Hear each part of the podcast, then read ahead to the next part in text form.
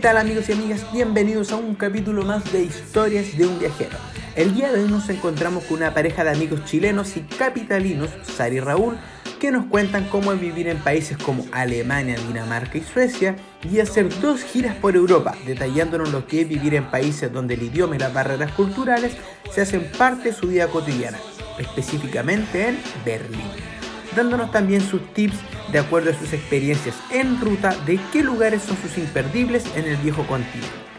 El día de hoy nos encontramos con mi novia Steffi, así que juntos le daremos inicio a un capítulo más de Historias de un viajero.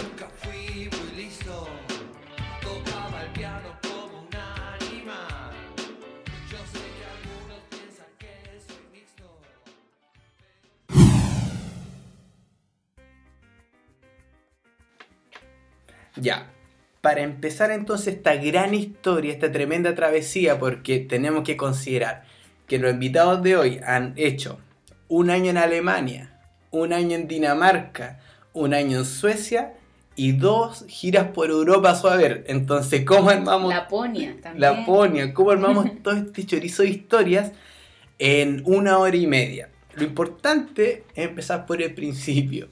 ¿Qué motivó el querer salir de Chile e irse a vivir un año a Alemania, el tener esta experiencia, más encima en un lugar que no se habla ni siquiera inglés, o sea, el alemán ya es desconocido para nosotros, me imagino cómo habrá sido esa experiencia. Cuéntanos un poquito, Raúl.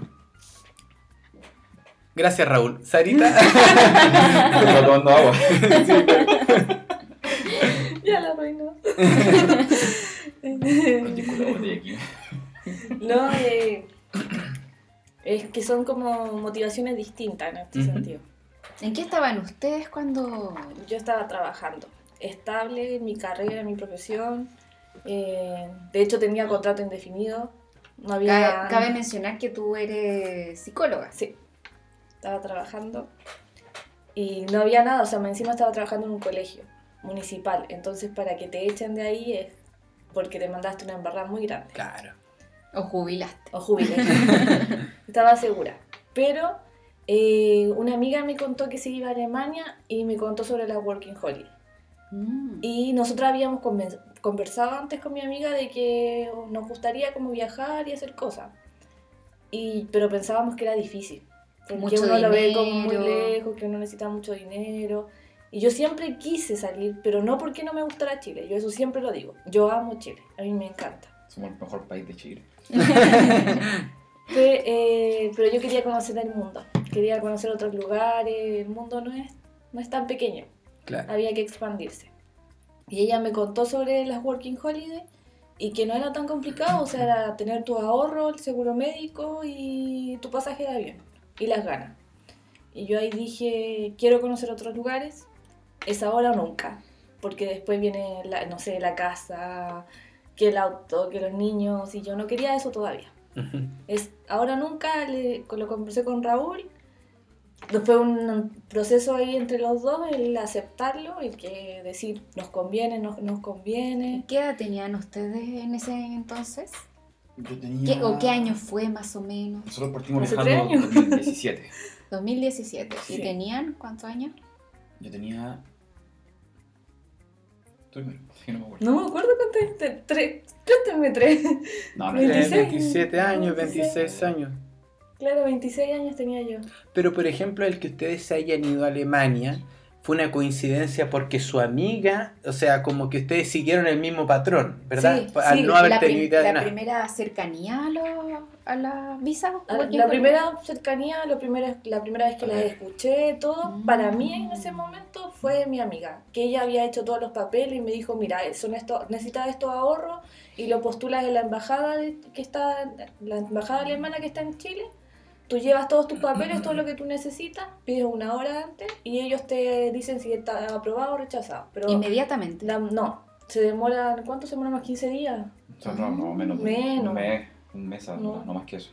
Sí, fue poco lo que se demoraron, pero eh, tú tienes que comprar tus cosas antes. O sea, Todo organizarte. listo. Y en ese, y en ese proceso, en, en ese intertanto de que ustedes se enteraron y tomaron la decisión de querer irse a Alemania, ¿cuánto tiempo pasó en que lo programaron y se ejecutó más o menos? Muy poco. Mira, si te cuento, por ejemplo, desde mi parte, Cuando yo estaba trabajando en Chile, eh, yo llevaba 10 años trabajando en la misma empresa. 10 Ya, años. 10 años, sí. Me veo más joven, pero... pero la verdad es que yo había terminado mi carrera hace poco. Todavía no estaba ejerciendo y quería hacer un cambio drástico. Más que nada porque yo estaba cómodo en el lugar. Quería salir de esa zona de confort, de empezar de cero, de salir, a- aunque suene un poco cliché, pero de salir a buscarme la vida. Ujú. De dejar- Desafío. desafío, dejar todo atrás, empezar de nuevo, empezar de cero. eh, aunque sí el cambio fue un poco extremo, porque fue irse a otro país, Ujú. otro idioma, otra gente, y estar los dos solos. Completamente distinto. Y nosotros, Y como, y nosotros como pareja, primero viviendo juntos. Entonces era súper complejo. ¿Cuánto tiempo llevan ustedes de relación? Poquito, ¿no? Llevamos eh, tres años. Tres años. Ah, ya, no, igual. sí, tiempo. tres años, claro. pero claro. Pero era nuestra primera experiencia viviendo juntos. 100%, 100% viviendo juntos. Siempre es difícil. ¿Y, y en qué fecha llegaron ustedes a Alemania? Nosotros llegamos el 14 de agosto 2017. Buena amiga- temporada considerando Europa. O sea, nos quedaba un mes, y medio, un mes y medio de verano nos quedaba. Veranito. Bueno. Claro, mi amiga se vino en mayo. Ah. Yo con ella me junté en abril. De abril a agosto fue el periodo que nosotros tuvimos para pensar y hacer todo el tema. Nada. O sea, más que, ¿Y sus No. familias? o sea, ¿Qué- ma- qué más, que, más que entre abril y agosto, fue entre abril y mayo. Sí. Porque nosotros entre abril y mayo compramos los pasajes, que era lo primero que había que hacer. Y, El gran des- desembolso económico al final. Sí, del sí, se calcula un millón de pesos por lo bajo, claro. solo los pasajes. Claro que sí. Después, entonces, cuando ya compramos los pasajes, dijimos ya, empecemos a hacer la cuestión. Empezamos a juntar todos los requisitos, aplicamos la visa y yo trabajé hasta finales de junio. Entonces, imagínate, mayo ya teníamos todo aplicado, ya con la respuesta aprobada. Yo trabajé hasta finales de junio. Estuve julio en la casa para ordenar un par de cosas y en agosto ya estaba viajando. Yo Entonces, trabajé hasta los como- primeros días de agosto. No, hasta finales de julio trabajó. Pero los primeros días porque había que cerrar bien el semestre. Claro, o sea, se alcanzó como dos semanas en la casa. Cerrar y- todo como corresponde. Y cuando, por ejemplo, usted llega en Alemania, tenían eh, conocidos su amiga, ¿no? Eh, mira, solo, solo para, para terminar, es que Ujú. usted justo preguntó respecto a la familia. Ah, claro. Para nosotros, cuando ya teníamos todo listo, cuando ya supimos que no íbamos, y cuando nos quedaba, ¿cuánto? Un mes y medio más o menos, Para tomar el avión. para tomar el avión, ahí recién avisamos que no íbamos. Uh, No quisimos hacerlo antes porque Nada real aún. nada real aún, claro, y, por- y esos dos, tres meses que podríamos haber avisado antes, hubiera sido muy doloroso para nuestra familia la angustia de saber que no íbamos. Ah. Entonces era como acor- acortar ese tiempo de angustia para ellos. Bueno, para nosotros también, obviamente, pero ellos son los que se quedan y nosotros los que Claro, estábamos yendo. O sea, se- nosotros íbamos con otra motivación y ellos se quedaban ahí. De hecho, cuando yo le conté a mi papá y a mi mamá, ellos pensaban que yo me iba al siguiente año, no en dos meses más. claro. ¿Y qué les dijeron? Eh, Eh, mira, a mí por lo menos mi papá no es muy expresivo, así que no fue mucho lo que me dijo, pero sí se notaba su, que estaba como afligido, pero también entendía que era parte de, de crecer Claro. y que lo estábamos haciendo porque nosotros queríamos buscar nuevas oportunidades, nuevas Experiencias. experiencias, claro. Mi mamá siempre con, con pena, siempre con que sí, que no, que, que los pueden tratar mal, que lo van a pasar mal, todo. De hecho, Tú eres cuando- muy morenito, te vas a Claro, Alemania. Claro. De hecho, cuando llegamos, o sea, cuando estábamos en el aeropuerto despidiéndonos, mi mamá cuando ya se puso a llorar me dijo, cuídense, por favor, yo no quiero que sufran. Yo no Ah, quiero que que sufran. los papás. Claro, en ese momento yo me quedé. Claro. Y me puse a llorar. Cuando ¿Quién no lloró en el aeropuerto? Yo, yo- yo- yo estaba súper bien con ese momento. Y después cuando llegó mi suegro me dijo, por favor, cuídense. Le dije, no, tranquilo, que la sala es mi responsabilidad. Yo la voy a cuidar. Eso. vino solita. Yo puedo. Al contrario, tuve, tuve que cuidarla. Hasta el día de hoy. De los ratones a. Ese es otro punto. Pero No, sí, yo sí, les pedí a mis papás que no lloraran. O sea, les dije, cuando les conté, ellos, ellos me apoyan siempre. Y a nosotros, de por sí, a mí, a mi hermano. Las decisiones que tomemos siempre nos van a apoyar. Pero mi mamá es más sentimental. Yo le decía, no, no vamos a llorar porque es de mala suerte. Siempre dicen que es de mala suerte. Sí. Pero en el aeropuerto sí, ahí hubieron sus Imposible lágrimas. no hacerlo. Entonces, pues, bueno, es como la parte de la familia. Más o menos fue como hacer la reacción de pena, de que por ejemplo, dije a mi abuela, mi abuela dijo, pero no se queden allá, vénganse al tiro. No, todavía no viajaba y ya quería que nos volviera. Pero, pero, por ejemplo, eh, eso ustedes ya llevan harto años fuera de Chile, lo comentamos en un principio, hicieron otras Working Holiday y todo, pero cuando llegaron a Alemania, ¿ustedes sabían que iban a hacer más Working Holiday? O sea, No. o, o era Alemania y volver a Chile. Ese Era era, el Alemania plan. volver a Chile. O sea, ya. era ir a Alemania y recorrer. Claro. Sobre todo recorrer. Sí, Todo recorrer. Sí. Estando acá en Europa ya es otra cosa. Sí, claro, nosotros, o sea, era, de hecho, era el viaje más largo que hacíamos en avión, nunca habíamos hecho un viaje tan largo. Había ido de arriba. Ya era, ya subirte al avión era ver un mundo que- diferente, exacto. porque la mayoría de los que iban ahí eran más rubios, hablaban otro idioma. Yo, siempre- yo- yo digo lo mismo. Va a sonar un poco racista. Es un chiste nomás. Anota, anota ahí, voy a recalcar que es un chiste. Yo me sentí tan, tan niga en el avión que empecé a rapear, pues. Eran todos colorines, todos colorines, todos rubios, Es que alto, todo Ah, blanco. porque ustedes también se fueron en buena aerolínea. Sí, Sí, no, que- Encontramos promoción. Sí, sí. Pero fue una muy buen, fue muy bien buen Entonces, viaje con la o sea, línea y todo el tema. ¿Viaje directo? No, Eh, no, escala en París. Escala en París. Ah. Entonces, Que de hecho imagínate, para mí fue muy emocionante, o sea, ver la Torre Eiffel desde arriba. Vimos la Torre Eiffel desde el avión. Fue la primera visión que yo tuve entrando a Europa. De Europa. La Torre Eiffel claro, porque cuando va en el Atlántico lo que tú ves Qué es agua, uno que otro barco. Sí. Y como que todo fijo, como que no se mueve. Entonces no, no es como que, ah, ya, como que fuera un, un dibujo, ¿cachai? Sí. Como que fuera un dibujo.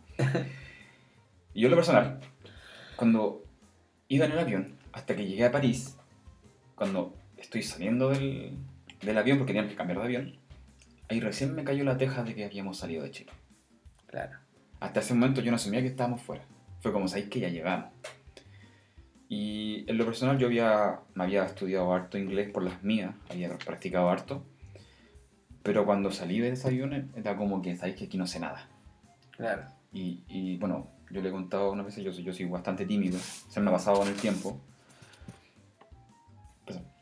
Y cuando llego al, al aeropuerto, tengo que preguntar algo. Y yo dije, es aquí el momento. Si yo no soy capaz de hacer esta pregunta, me voy a quedar con esto para siempre. No, no voy a poder Y él superar era el esto. hombre de, tú eras el hombre, el hombre del inglés, porque Sí. la Sarita No, yo lo que sa- sabía del colegio, yo no practiqué, no estudié, soy súper floja con los idiomas, la verdad. Y yo no, o sea, dije lo que venga. que, que ponía la cara con el Era yo, idioma. sí, sí, estamos. Y en ese momento dije, ya, aquí hago la pregunta, si no voy a cagar. Hice la pregunta, me respondieron todo y dije, ya, funcionó. De aquí en Ujú. adelante ya todo va. Esta, esta, esta barrera, que esa barrera de romper tu idioma, es súper difícil de superar. El que te Sí, Es entiendan. súper difícil, sí, porque una cosa es lo que tú quieres decir, otra es cómo lo dijiste, otra es que te entendieron y otra es que te respondieron y que entendiste lo que te respondieron. Sí. Oh, tiene tantos pasos. Entonces, son, son muchos pasos y, y Sí, de po. verdad, en ese momento tú no lo, no lo asumes hasta ya después cuando pasa el tiempo y empiezas a recordar, es como que, ¿sabes qué pasó todo esto? Y pasa también Entonces- que, por ejemplo, la gran diferencia entre Europa y Sudamérica con el tema del inglés, que imagínate, tú te viniste a los 26 años, 27 años, y fue 28. la primera vez que eh, incursionaste en el inglés. O sea, que lo hablaste, O sea- que lo manejaste de buena manera, o, o que intentaste comunicarte, que el típico miedo que cuando te dicen pierde el miedo y te vayas a soltar con el inglés. Pero uno no tiene opciones anteriores en Sudamérica, y eso No. es lo peor. Sí, ¿no? Y el Ah. inglés, al, el estudiado así de, de colegio todo, o de universidad, lo que sea, es muy distinto al inglés en la vida real. Real, Claro. el inglés real. Es muy sí, te- hay muchas falencias en el sistema educativo allá. En ese sentido, en el inglés falla mucho como lo enseñan. Claro. Porque están siempre con el verbo to be, el verbo to be, y no te llevan a la práctica. Como Abello. Sí. Gus Morgan. Y bueno, y, y no avanzas de ahí. Claro, la cosa es que ya cuando pasó eso del... Llegamos a París, eh, Y creo que el inglés de París no, No, no es eh, un inglés no. muy bueno. de hecho cuando yo le pregunté al tipo si hablaba inglés, porque fue la primera pregunta que hice, ahora ya no pregunto, ahora ya con el tiempo uno habla en inglés nomás. Sí, claro. Pero al principio tú preguntas y te dice, oye, ¿hablas inglés? El tipo me dijo, sí, poquito. Entonces igual fue como una conversación un poquito más, más corta y más, más difícil. Claro. Entonces ya cuando estando, ya estando en Europa, ya pasando esa barrera, nosotros dijimos, bueno, ya vamos para Alemania, sí, lo que faltaba. Entonces en esta escala, llegamos a Alemania, sabíamos dónde teníamos que alojar, pero no sabíamos cómo llegar allá. Y ahí Ah, también muy claro. agradecida de mi amiga, Claro, la la Jenny, amiga la- que ella de verdad que en ese momento yo no lo había pensado, pero yo ni siquiera sabía cómo se utilizaba el transporte, No. o sea, que tú allá compras un ticket, que puedes tener el ticket semanal, el ticket del día, el ticket mensual, y ese es un papelito que tú lo pones en una maquinita que te pone la fecha. Pero eso no lo sabía, no, no conocía la maquinita, no sabía nada. Entonces, ella estaba ahí esperándonos y nos dijo, miren, vamos aquí, porque lo bueno que tiene el aeropuerto de Alemania, de Berlín, es que tiene muchas conexiones. No es que tengas que tomar un bus distinto para que te lleve a un lado y para que de ese lado te vayas a la ciudad. No hay el tren, o sea, el metro pasa ahí mismo Ah, ya. y hay un bus directo que te lleva al centro de Berlín en cuánto, 30 minutos, Claro, 45 porque el minutos. tema es que Del aeropuerto momento- al centro. Sí. El tema es que en ese momento cuando llegamos, nosotros no sabíamos eso. No. De hecho, nuestra idea era llegar y pagar un taxi que nos llevara eh, a un Nunca, Airbnb. nunca, si es su primera vez en Berlín, nunca pague ni un taxi ni un No. Uber porque los el transporte es excelente. Tiene muy buena conexión. Sí, y no es tan caro. El transporte, no, eh, por ejemplo, Como por ejemplo, comparación con Dinamarca. Ah, no. por ahí. Es que la Dinamarca tarjeta- es carísimo. la tarjeta mensual de transporte público que te dura 30 días, que la puedes usar que después en la semana, después de las 8 de la tarde de la noche, tú puedes llevar a otra persona. Y el fin de semana puedes llevar a otra persona y puedes llevar a niños también. Sí. Creo que son como dos o tres niños que puedes llevar con esa tarjeta. Esa tarjeta mensual sale de aproximadamente 80 euros. Ya, no es Ah. Pero tan. ta- Está. hay, más hay que pensar que Berlín Sí. tiene tres Bueno, zonas. p- para esa época. sí, ahora tiene que estar un poquito más cara. Como acá, mamá. Pero se Sí, divide vale, en tres sí, zonas, pues y ahí tú tienes que ver en qué zonas te mueven más. Nosotros co- No, comprábamos esa porque nos movíamos pero más al en el centro. Ay, Ah, por son- zona sí. también. Sí, son tres zonas, pero... Pero tres zonas es sencillo. Solo tres zonas. O sea, la- la- Por en sí. Dinamarca es un caos el tema de las Sí. zonas. No, acá, Sí. la, acá las zonas eran- dos zonas son las que se ocupan. sí. La tercera ya es para los alre- alrededores de Berlín, ya yendo para otras ciudades. Va. Eh, sería acá como Sodertel, Claro. Tevi, Mira, si fuera así, claro, sería como... No, pues, Tevi estaría llegando todavía a la, la zona. Sí. Sol, Sería Solentuna hasta la mierda. Claro, sería algo así como si fuera para Ñorcopin o... Ah, Para. Ninesam. O sea, Claro. donde, donde se acaba Pero el aquí tren. hizo Dertel. Sí. Perdón, estamos hablando de. Suecia, nosotros Claro, vivimos hay- en Estocolmo. Hay muchos tecnicismos que la Sí, sí. gente no va a entender. Porque Sí, por eso que. perdón. Claro. Suecia, Suecia. No, ya, Claro. sigamos con Alemania. Entonces llegamos ahí sin saber nada, gracias a la Gemi que nos ayudó y ella nos llevó hasta donde teníamos nuestro Airbnb. Claro, Ahora, un detalle súper importante. Cuando llegamos con esta niña que nos fue a buscar al aeropuerto, todo, eh, en el aeropuerto había wifi, así que nos pudimos comunicar con ella por eso. Genial. Avisar a nuestras familias que ya llegamos, todo bien. Y bueno, compramos los, los tickets del, del transporte público. Y cuando vamos en el bus, empiezo a escuchar a la gente hablar en alemán. Empiezo a escuchar que el conductor de repente da información en alemán. Y es cuando tú dices, ¿qué mierda estoy haciendo acá? ese, choque, ese choque de idioma es tan fuerte, porque, por ejemplo, para nosotros el inglés y por ahí el francés son lenguas que nosotros ya hemos Las, escuchado. las tenemos, claro, el- inserto. El italiano también, por ahí. Pero el alemán no. No, y el alemán El de alemán- El Alemania alemán de Alemania es... Es- Y es verdad que se escucha como Es más golpeado. fuerte. Claro, Es más muy golpeado. golpeado. Te están retando todo el rato. Eh, sí. No saber qué Un pasa a tu alrededor. Entonces era como que en ese momento cuando veníamos en el bus era todo... ¿Qué está pasando acá? No entiendo nada. ¿A dónde nos vinimos a meter? Pero ya llegando a la casa del, ¿Del Airbnb? del Airbnb, ya el, el tipo que nos recibió fue súper amable. Sí. Súper amable. Y bueno, y después de a poco acostumbrándonos. Pero con el idioma eh, igual se habla algo de inglés, No, ¿o sí, ¿no? hablan inglés, hablan inglés. A ver, Pero no les gusta tanto. no les gusta tanto. Ah, ya. Entonces Sí. ellos siempre van a preferir que tú aprendas su idioma. Y si tú llegaste ahí, que aprendas sí o sí el alemán. Ujú. Y el inglés, como que la mayoría te dice que no lo habla o que habla muy poquito, y es mentira, porque hablan muy bien inglés. Cuando lo empiezan a hablar, no es muy O sea, bueno su la, la inglés. gente pero no mayor gusta. generalmente es más reacia a hablar otro idioma. La gente mayor, mayor. Acá pasa lo mismo. Igual en parte pasa lo mismo. Creo que la harta gente mayor igual como que Pero- más enfoca su... pero Pero, sí, pero considero están que es mucho menos. igual. Pero hacen el sí. esfuerzo. Allá en alemán te cuesta. En el no, allá te van a decir nine. Ah, claro. De nine. inmediatamente. Oye, ¿cómo, no te lo van a hicieron, mirar. cómo lo hicieron con el tema laboral luego estar ahí? Porque ya era una, una barrera el, el, el idioma, ¿cachai? La gente, como es esto?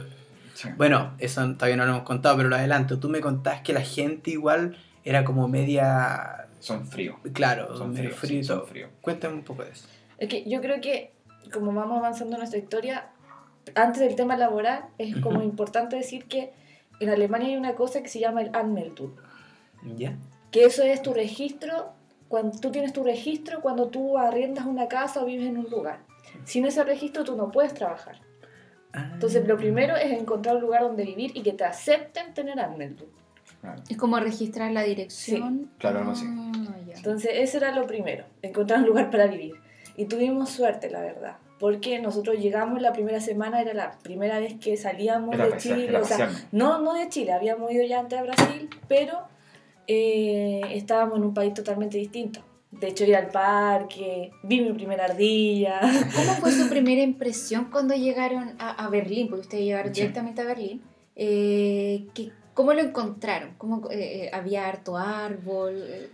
¿Qué fue lo distinto que dijeron? Ah, esto es Europa. Mira, yo creo que puede ser un detalle mejor dentro de son muchas cosas, pero sí, son muchas cosas. O sea, parques por todos lados, harta áreas verdes, y un detalle que nosotros, por ejemplo, a lo mejor usted acá también se han dado cuenta que en Chile los cables, el, el alumbrado público, todo va por arriba, Claro. allá no va por debajo.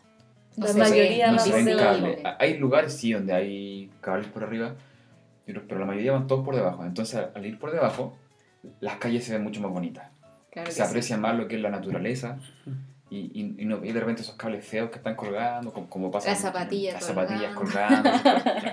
Sí, No, y también lo que me sorprendió fue que los parques no se usan solo como parque, o sea, la gente si sale el sol van a tomar el sol en traje de baño, no necesitan tener una playa al lado. Van con su cerveza, aparte que en, en Alemania la cerveza es súper común. y tú puedes tomar en la calle. y puedes tomar en la Sí, calle, y la gente despierta tomando cerveza, se acuesta tomando cerveza, y es muy barata. ¿Hay dispensadores de cerveza en las calles o no? No, No. no, no, No, que- no no, no la así. No, no, pero lo que pasa es que los supermercados están por todos lados. Y Sí, en los supermercados tú encuentras todo tipo de alcohol. Así que tú puedes pasar al supermercado, te compras una cerveza y Con los grados de alcohol Con no, todo, normal. o sea, con el que tú quieras. en el supermercado puedes encontrar tragos fuertes, puedes Ujú. encontrar destilados, puedes Alcohol encontrar free. también, Sí. de todo. Ah, También, ya. también hay una zona de alcohol free, no tanto como aquí, pero sí. Ah, ya. Sí, hay, Eh, pero es menos, o sea, es que ahí, aparte que tienen, yo no soy tanto de cerveza, pero ahí una de las cosas que nos hizo cambiar fue que empecé a tomar cerveza porque tienen de muchos sabores Y barato. Y barato. Barato, barato. Entonces qué eso era, no sé, la cerveza de pomelo, la cerveza de limón, de granada, y yo iba eligiendo sabores. Claro. Pero claro, ahí partimos con eso, con la cerveza que fue donde nos llevó la Gemi. Nos fuimos a tomar una cerveza, fuimos a la puerta de Brandenburgo y eso fue como nuestra primera experiencia. claro. Y de ahí, ¿Y ya eso fue... como primera, como primera experiencia? eh, ¿Fue una buena impresión? Para, sí. mí, para mí sí, sí, como nosotros somos de ciudad, llegué a una ciudad Grande. grande, pero me gustó un poco más porque era más, tiene áreas más verdes, Sí. Más- Ordenado. limpio. más ordenado, sí. Son súper puntuales con, los, con el transporte público. Es una cosa que si te dice que pasa a las 12, pasa a las 12 y es raro que se retrase. Si se retrasa es porque hubo un problema y si es que, no sé, hacen, hubo un problema en el tren, te ponen un bus de acercamiento prácticamente inmediatamente cuando hay el Mm. problema. Y es algo que nos sorprende mucho a nosotros el, el hecho de que sean tan puntuales. Uno, bueno, en Latinoamérica en general no O sea, transporte público no que, funciona. es que vale la pena destacar, porque para contextualizar, acá existe una aplicación normalmente que te indica el horario, de en qué momento ¿En pasan las... La verdad es La que no lo sé. sí. yo creo que ahora sí exista, pero en Google Maps te mostraba los horarios correcto. Correcto. Ustedes veían en Google Maps Sí. los Sí. horarios. Ah, pero Y- Y los no, paraderos en- también tenían, creo Sí. que también tenían en algunos el tenían horario. marcador de Sí, la hora. Mm, los sí. horarios, pero los horarios de por sí de Google Maps nunca tenían una diferencia. Era, si decía a las 12, era a las 12. Genial. Sí. No es, no es como aquí. De hecho, a nosotros nos pasó que por cir- porque llegamos cinco minutos más tarde que hubo un problema con el tren, casi perdemos la casa donde, íbamos, donde quedamos finalmente. A eso iba. Mm. Tuvimos esa semana, nosotros teníamos un poquito tiempo en el Airbnb y nos dimos cuenta que no habíamos buscado una casa. buscamos eh, un poco y encontramos un departamento. Justo para los dos que no aceptaban el Anmeldum. No tan barato, pero podíamos pagarlo con nuestros ahorros al principio. Y hablaba español. Ah, genial. Era, el, era por una. ¿Cómo se llaman estas cosas? Un- Una, un, un tipo que estaba encargado del departamento y él hablaba español. Era alemán que hablaba español. Y así que nos pudimos comunicar y tener la casa y todo el tema. No fue lo mejor, pero Ujú. En primera instancia Sí. servía. No, sí, sí, la casa era, era buena. la casa sí Era era muy linda. A mí me encantaba porque era muy moderna, aparte tiene muchas construcciones muy modernas. Dependiendo de la zona también, ¿no? Es que Berlín igual se separa entre la, lo que pasó en la guerra, hay una zona que se ve lo, lo que pasó y otra que es más moderna. Mm. ¿Cómo es eso? Cuéntanos de eso, porque nosotros nunca hemos ido a Berlín y queremos ir, pues, pero no, no cachamos cómo eso. ¿Cómo, cómo se siente eso ahí en in situ? Es que, como ustedes saben, estuvo el muro de Berlín. Sí. Se separó en, en dos partes. En la, siempre me confundo. En la Alemania... ¿Tú siempre te acuerdas? Ah, se, se dividió en dos Alemanias. Sí, pues, la- el lado, un- ya. Una parte en la que quedó en el lado, me parece que el lado como más comunista, Sí, pues la parte. eh, fue como que un poco más pobre. Y el Ah, otro ya. lado eh, se ve mucha más modernidad, es más, eh, no sé, los edificios tienen rascacielos, y uno logra ver esa división.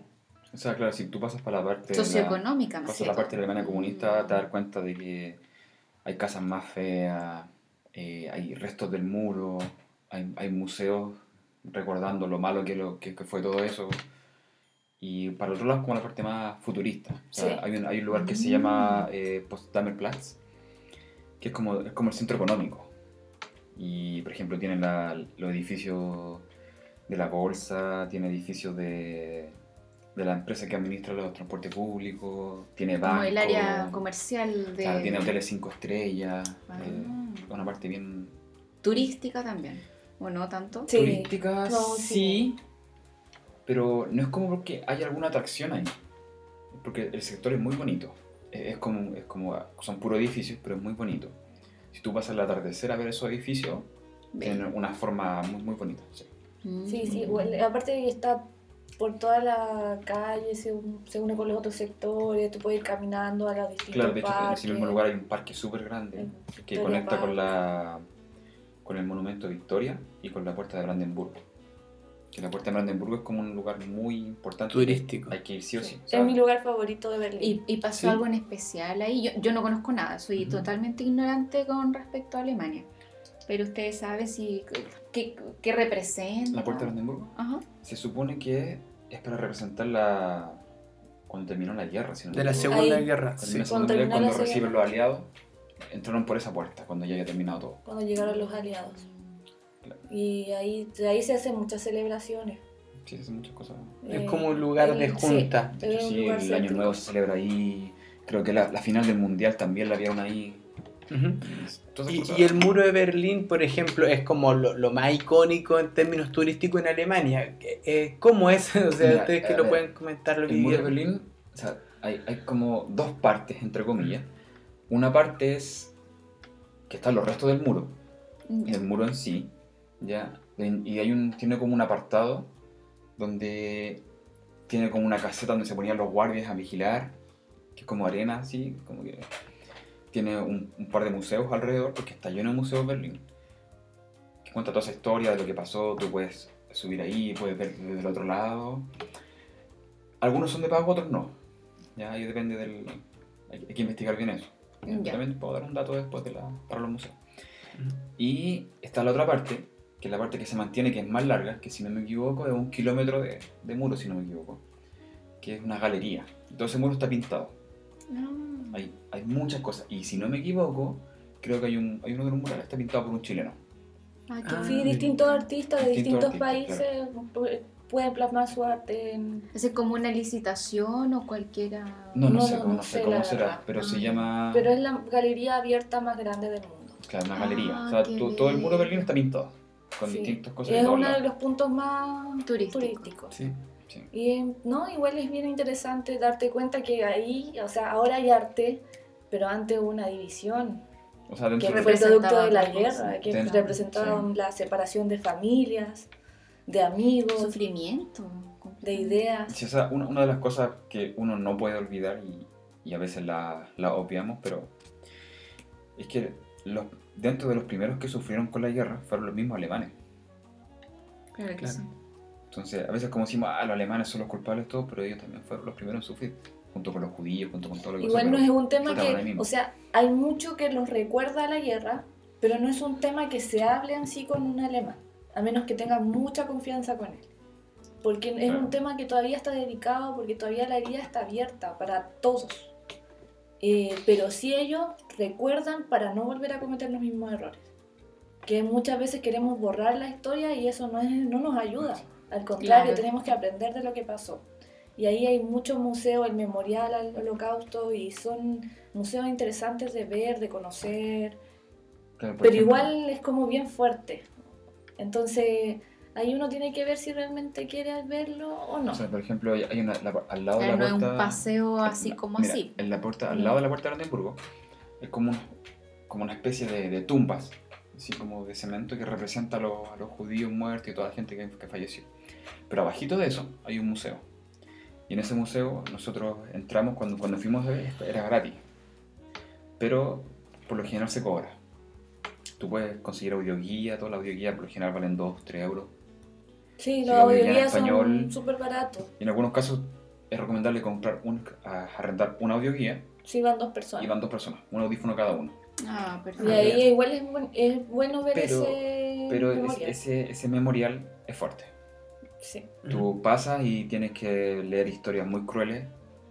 Por ejemplo, no sé, un- una persona o niños que de repente comentan, ¿sabes que estoy aquí almorzando con mi mamá y se escuchan los bombazos la- y que hay, en el techo? hay cartas, Cosas hay una así. recopilación de cartas y que fueron es muy fuerte, enviadas. es muy fuerte ese- Entonces ahí te va mostrando y vas viendo todo el tema. Eso, de eso les quería preguntar porque el otro día, bueno, cuando grabamos también con la Jime y el Gao, nos, nos comentaron que habían estado en Polonia, ¿verdad? Y habían visto hartas cosas de personas que habían estado en litera y Sí, los que se quedaban en el primer piso se los comían las ratas, los que dormían en el tercero, que era como una litera, eh, eh, morían prácticamente congelados, los del medio morían por eso.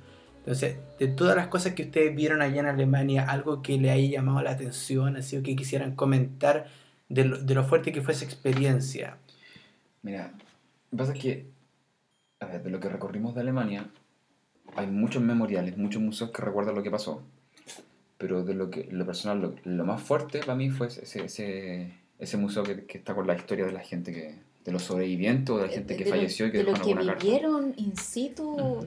todo Lo que pasa es que esas cartas tú las vas escuchando, o sea, alguien te las está Ah. leyendo también. No Claro. solo las lee, hay como distintas, o sea, hay para leer, para escuchar, y cuando las escuchas Claro, igual, o- imaginarte y vienen esos sonidos de las bombas. Claro, es como que estamos aquí que ya conversando y no afuera cae vi. un misil. Y, y hay que Ah, seguir la vida porque Sí, de hecho, eso pasa. A mí me pasó Sí. cuando nosotros ese día nos, nos arrendamos audioguía, porque no sabíamos, no, no queríamos pagar, la verdad. Estaban borrando. y, y empezamos a traducir. Y yo llegó a un punto que ya no quise seguir traduciendo. Yo me pasé nada más por el... Miraba así, porque ya no... Bueno, igual hay que pensar que muy fue uno de los primeros museos a los que entramos cuando recién habíamos llegado a Berlín y nuestro inglés, o sea, mi inglés no era tan bueno, sí puedo leer. Aparte esto era muy fuerte y practicar el inglés en ese momento fue salir con dolor de cabeza. Sí. Pero La- la- sí la recomiendo que vayan, pero sí arrienden el audio guía. Sí. Son solo 12 euros, 3 euros, no más que eso. Oye, y como para buen dato desmetificar o, o ratificar, se habla también que en Europa como que se ve harto racismo, también se comenta. Ustedes que vivieron en la misma Alemania, ¿notaste en alguna manera así como Eh, racismo sí. o algo? ¿Sí? Sí, pero no hacia nosotros. Ya. Vi, por ejemplo, en el trabajo, me tocó ver que de repente, no sé, nuestra jefa, eh, nosotros teníamos compañeros de trabajo de Bangladesh, Ya. que son países Sí. que yo en Oh. mi, mi vida lo había escuchado. Sí, Ahí es donde se hace toda la ropa. Sí. Claro, de hecho ellos, ellos básicamente van a esclavizarse. Sí. Lamentablemente para ellos no tienen más opción. No. Es terrible, pero lamentablemente para ellos es así, En, en Alemania. en Alemania. Entonces, por ejemplo, la jefa estaba con ellos, los retaba Lo gritoneaba. Lo gritoneaba ¿Qué se cree? y, y a nosotros, a los dos segundos, que nosotros hablaba súper bien. Es que ellos ven esa diferencia. Sí, Desgraciadamente, por ejemplo, uno si a uno, si a uno le, nos reta, no sé, uno no se va a quedar callado. No. Claro. Pero Pues ese no. es el racismo, como dice. Exacto. y, y si, y si te pones a pensar un poco más, eh, si Se aprovechan de llegar la a, debilidad. llegar a haber algún problema más grande, eh, a ellos les conviene tener problemas con ellos que tener problemas con Chile. Claro. Porque nuestra embajada, aunque No, claro, digamos, que no hagan nada. sí tiene Hace- hacer un poquito más que claro, o sea, Sí. sí, pues, o sea, Chile tiene muy buenas Tiene tiene relaciones. muy buenas relaciones internacionales. Sí. Sí. Entonces, y ahí viajando uno eso se da cuenta de eso. no, no les conviene. Pero sí era, o sea, no vi tanto. Igual hay que pensar que nosotros vivimos en Berlín y Berlín no es Alemania. Es una ciudad muy cosmopolitan, tiene mucha migración, hay, Multicultural. es muy multicultural. Multicultural. Multi, multicultural. Eh, es muy distinto. Hay que salir de Berlín para ver cómo es la realidad de Alemania. Pero cuando, cuando, cuando recorrimos Alemania, las demás ciudades, tampoco vimos muchas cosas. Así que, así como No, racismo, ra- racismo no... No, o sea, igual de repente hay gente que no se, se puede correr, pero que a mí no me importa. Es que en todos lados pasa eso. O sea, en Chile la gente se corre de uno, Sí. pues entonces. Yo creo que, de cierta manera, todos tenemos un grado de racismo. Todos. Desgraciadamente, Desgraciadamente, sí. Todos tenemos un grado de racismo. Sí. Entonces, pero allá lo que se veía era más o menos eso. En el trabajo, por lo menos, lo que nosotros vimos fue, fue eso. Claro. Mira, sí, perdón. Y a lo que tú habías preguntado antes, de cómo llegamos nosotros al trabajo, eh, claro, hicimos el Anmeldung y postulamos por internet. Empezamos a mandar currículum con solo la fe. Dijimos, ya hay que intentarlo. De hecho, la, la verdad, postulamos dos trabajos. Sí. eh, un- estos amigos que estaban de nosotros allá, fuimos a entrenar con ellos, porque allá en Alemania lo que hacen, y en Dinamarca también nos pasó, que tú vas y entrenas un día y te muestran todo lo que tienes que hacer. Ya. Y si hay opciones de trabajar, te dicen ya, sabes que tú puedes seguir viniendo, sí, ya nos ponemos de acuerdo y te hacen contrato todas las cosas. Pero tienes que Eh, trabajarle un día entre comillas gratis. Sí, pero que tú no es un día trabajo. completo, son un par de horas. Claro. No es que sea día a prueba. las 8 horas. De sí. prueba, claro. Es una prueba que te hacen y no te la pagan. Muchas veces no te la pagan. Algunos que sí y otros que no. Claro. Y ahí fuimos con nuestro amigo y ahí no había posibilidad porque estaban como llenos su staff y nos llamaron justo de la otra empresa donde habíamos postulado. Claro. Y igual yo fui a la entrevista y dije, yo no hablo nada de inglés. Yo, o sea... Bajo su responsabilidad. Y alemán, ni, ni hola sabía. y de ahí fuimos y empezamos a trabajar y... Ya, y bueno, estuvimos todo el tiempo trabajando en la misma empresa. Sí, trabajamos para la misma empresa eh, por 10 meses. Diez meses trabajamos por esa empresa. Sí. Tuvo de todo un poco. Sí, tuvo Fue bajo. O sea, complicado porque era hacer trabajos distintos. Aquí uno viene como a hacer otro, otro tipo de trabajo, no es lo que Trabajo- trabajo más físico. Claro. Claro. era estar cansado. Sí, pero ahí también nos sirvió para conocer a los chiquillos de Bangladesh, amigos de Nigeria, de Italia. Teníamos, Ah. era muy multicultural, o sea, conocimos mucha O sea, gente. conversábamos delante con Sara recordando cosas. Y esto es un, bueno, un tema que tú lo puedes ver. A ver, me acuerdo que estábamos almorzando, porque en ese lugar nos daban almuerzo. Habíamos como ocho personas más o menos en la mesa. Y todos sacaron un huevo duro. Un huevo duro que uno en Chile le come un, un poquito salto. Y cada persona se lo comió de forma distinta. y con distintas cosas. Mira, Entonces son, son cosas ahí cuando te das cuenta de, de la la cultura. cultura. La cultura. El mismo producto. El mismo producto en- comiéndose de distintas formas. Sí, De distintas formas. Bien, ¿eh? Sí. te- Y usted, pura sal. Sal, salsita. Mayo. Sal y un pancito. Claro. Y pimienta. No, salsita. Puedo hacer hasta un canapé, güey. Sí, yo le hago todo. No, pero fue, eso nos ayuda al trabajo y conocer lindas personas de distintos lugares. ¿Pudieron participar en un Oktoberfest? No fuimos a Múnich, que es donde Ah, Y a la sede. es la sede, Ujú. pero sí nos tocó en Berlín, en Alexanderplatz, que es también como un set. A ver, Berlín tiene Plaza distintos podría ser como la centros, plaza de armas en Chile. pero Ya. no es la plaza de armas en sí, No, porque, no, no, no, pero por lo concurría, por lo. porque Santiago tiene un centro, es Santiago. Claro. Aquí hay, o sea, sería la plaza de armas como el centro de Santiago, como allá hay distintos centros de distintas como comunas, tienen Como- como, su centro. Como acá en, en este cole. Sí. Pero hay como, Pero como tres que destacan. Y entre ellas está Alexanderplatz, que siempre hacen muchas cosas ahí, los mercaditos navideños, que los amo. Todo Eh, pasa por ahí, todo pasa por ahí. Y estuvo ahí la. Parque, eh, ¿cómo se llama el a dónde está Fantasylandia en Parque O'Higgins. Parque Parque? Una cosa así. No, es que no es un parque, es, es una plaza, Es como la plaza de pero sin árboles. Sin árboles. Ya. Y, y está el reloj, el, está el reloj El que reloj, muestra ¿cómo la... llama? Es como reloj universal, universal algo así, Sí. que te muestra la hora en, en todas partes del mundo. Ah. en qué- qué hora hay, hay como centro comercial en, esa, en ese sector. Y hay un sector que está vacío donde arman las tiendas, cosas. sí. Ahí están las tiendas como más populares. Y ahí tuvimos la primera que fue el Oktoberfest. Claro. Y que fue igual entretenido, si hacen como... O sea, toda la gente cantando. Sí. tú- Chela tú- por todos Sí, tú lados. compras, tú, tú compras una cerveza, te dan un, un jarro como de litro y te dan una ficha. Cuando tú terminabas, dabas la ficha, te volvían la plata por el, Por el vaso. Me quedaba un Ah. euro, dos euros. Claro, entonces tú andas con el jarro por cualquier parte que tú pasaras, que quiero, y lo llenabas por un euro, el litro, buena. dos euros el litro, depende del... Pero Depende de qué cerveza quieres. guardando las proporciones, como para tratar de asimilarlo. Es como una fiesta de la cerveza en Chile, pero masiva, ¿o no? ¿Participaron ustedes en esas también? Sí. eh, O en la calle.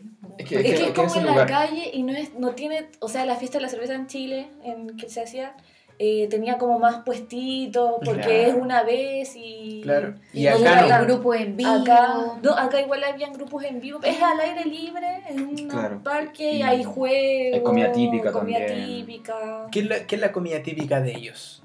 A ver, en la, la- la gastronomía alemana no es muy... No Ah, es tan bueno. elaborada como, por ejemplo, en Chile, que puede ser una cazuela, un plato por otro, que lleva mucho trabajo. Mariscos. Marisco, claro. Es bastante comida rápida. Sí, Ah. Por ejemplo, se come harto ya los, los, em, los currywurst, currywurst. que es una salchicha gorda, cortada en pedacitos, y arriba le echan como una especie de salsa de ketchup con curry. Con curry. Y se come así, ¿no? Y con Ah, papas ya. fritas. O el bratwurst, que es un pan con una salchicha, es como una especie de hot dog, pero con Sí. salchicha alemana. Aquí son los, com- son los completos eh, fome. Lo- Los hot dogs. Con como mostaza. Sí. mostaza Sí, lo y que sí, la salchicha es muy La rica. salchicha sí, es muy rica. Tienen salchicha muy rica. ¿Opciones vegetarianas ahí? Sí, Eh, de hecho, nosotros nos gustaba Eh, comprar harto. hay mucho Hay vegetariano. un, hay un canastito, como de hecho de masa. Que no me acuerdo cómo se llama ese, No, el ese nombre es muy canastito difícil porque es muy complicado. Y ese canastito lo llenan con cosas. Entonces, por ejemplo, nosotros lo llenamos con champiñones, con papas fritas, Ah, con rico. salsa de ajo, con Y tú le echamos salchicha, le echamos carne, lo que quisiéramos. Cuando armaban los puestitos, cuando yo sabía que había algún evento, porque armaban esos puestos para la Oktoberfest o para la Navidad o no sé, el, el aniversario de algo, yo decía, voy por mi, Canastito. mi canastito. Oye, y en Chile, por ejemplo, se conoce mucho el Kuchen, que es alemán. Allá realmente. Eh, Sí, sí, hay, hay, hay pa- Hay pastelitos. sí, hay muchos pastelitos. Sí. ¿Y, y qué tal? Rico. No, Son rico y ricos. barato, barato. Mermelada, harta mermelada, ¿no? La verdad es que nosotros no somos tanto de mermelada. Ah, te mentiría si te dijera, fuimos a mirar todas las opciones Es que había de todo, o sea, por ejemplo, imagínate acá... Pero se veían, se Sí, veían Sí. Y, y más barato. O sea, por ejemplo, acá en el... Por lo que tú compras un rollo de canela que te sale un euro, Ujú. allá te salía 50 centavos y era el doble de grande. Ah, mucho más barato. Sí, Sí, no, es mucho más barato. Y entre los dulces, sí, habían hartos dulces. No, y es barato. y chocolate, es que había mucha variedad de cosas. Qué Mucho. rico. Y también las tiendas era todo bien más barato. Sí, sí, y bueno, y para comer afuera, eh, nosotros de repente compramos los, los doner, doner box. Ah, Sobre sí. todo esta comida como árabe, como Ya. kebab, todo eso. Ah, ya. Una, una cajita. Lleno grande. de dulce árabe. No, no, No, no, eh, doner para, para box. comer. Ah, De- Una cajita grande con papas fritas, ensalada y carne por 3 euros, 4 euros. Dependiendo de la zona, una de las comidas que hay, que no es alemana, pero que siempre te dicen tienes que comer, es un Doner Box. Sí. Porque como que nacieron un poco en Berlín para... O sea, ellos llevaron su comida a un poco a la cultura de Alemania. ah. Y, y te están estas cajitas y son muy ricas y son muy salvadoras y No, muy Hay, bien. hay que probarlas. Sí. Sí. Y son, baratas. Entonces, si vas viajando. ¿Y no hay opción vegetariana? Sí, pues si puedes pedir solo ensaladas. Oye, Puro y, pasto. y después ya, ustedes vivieron un año Sí. en Berlín, estuvieron en Alemania, tuvieron experiencias altas, bajos, de, De todo, todo. me supongo.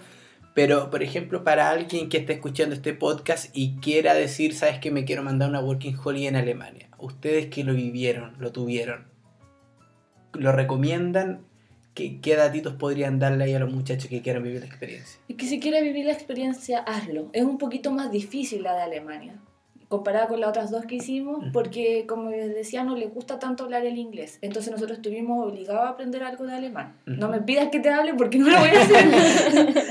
Pero eh, ellos les gusta que uno...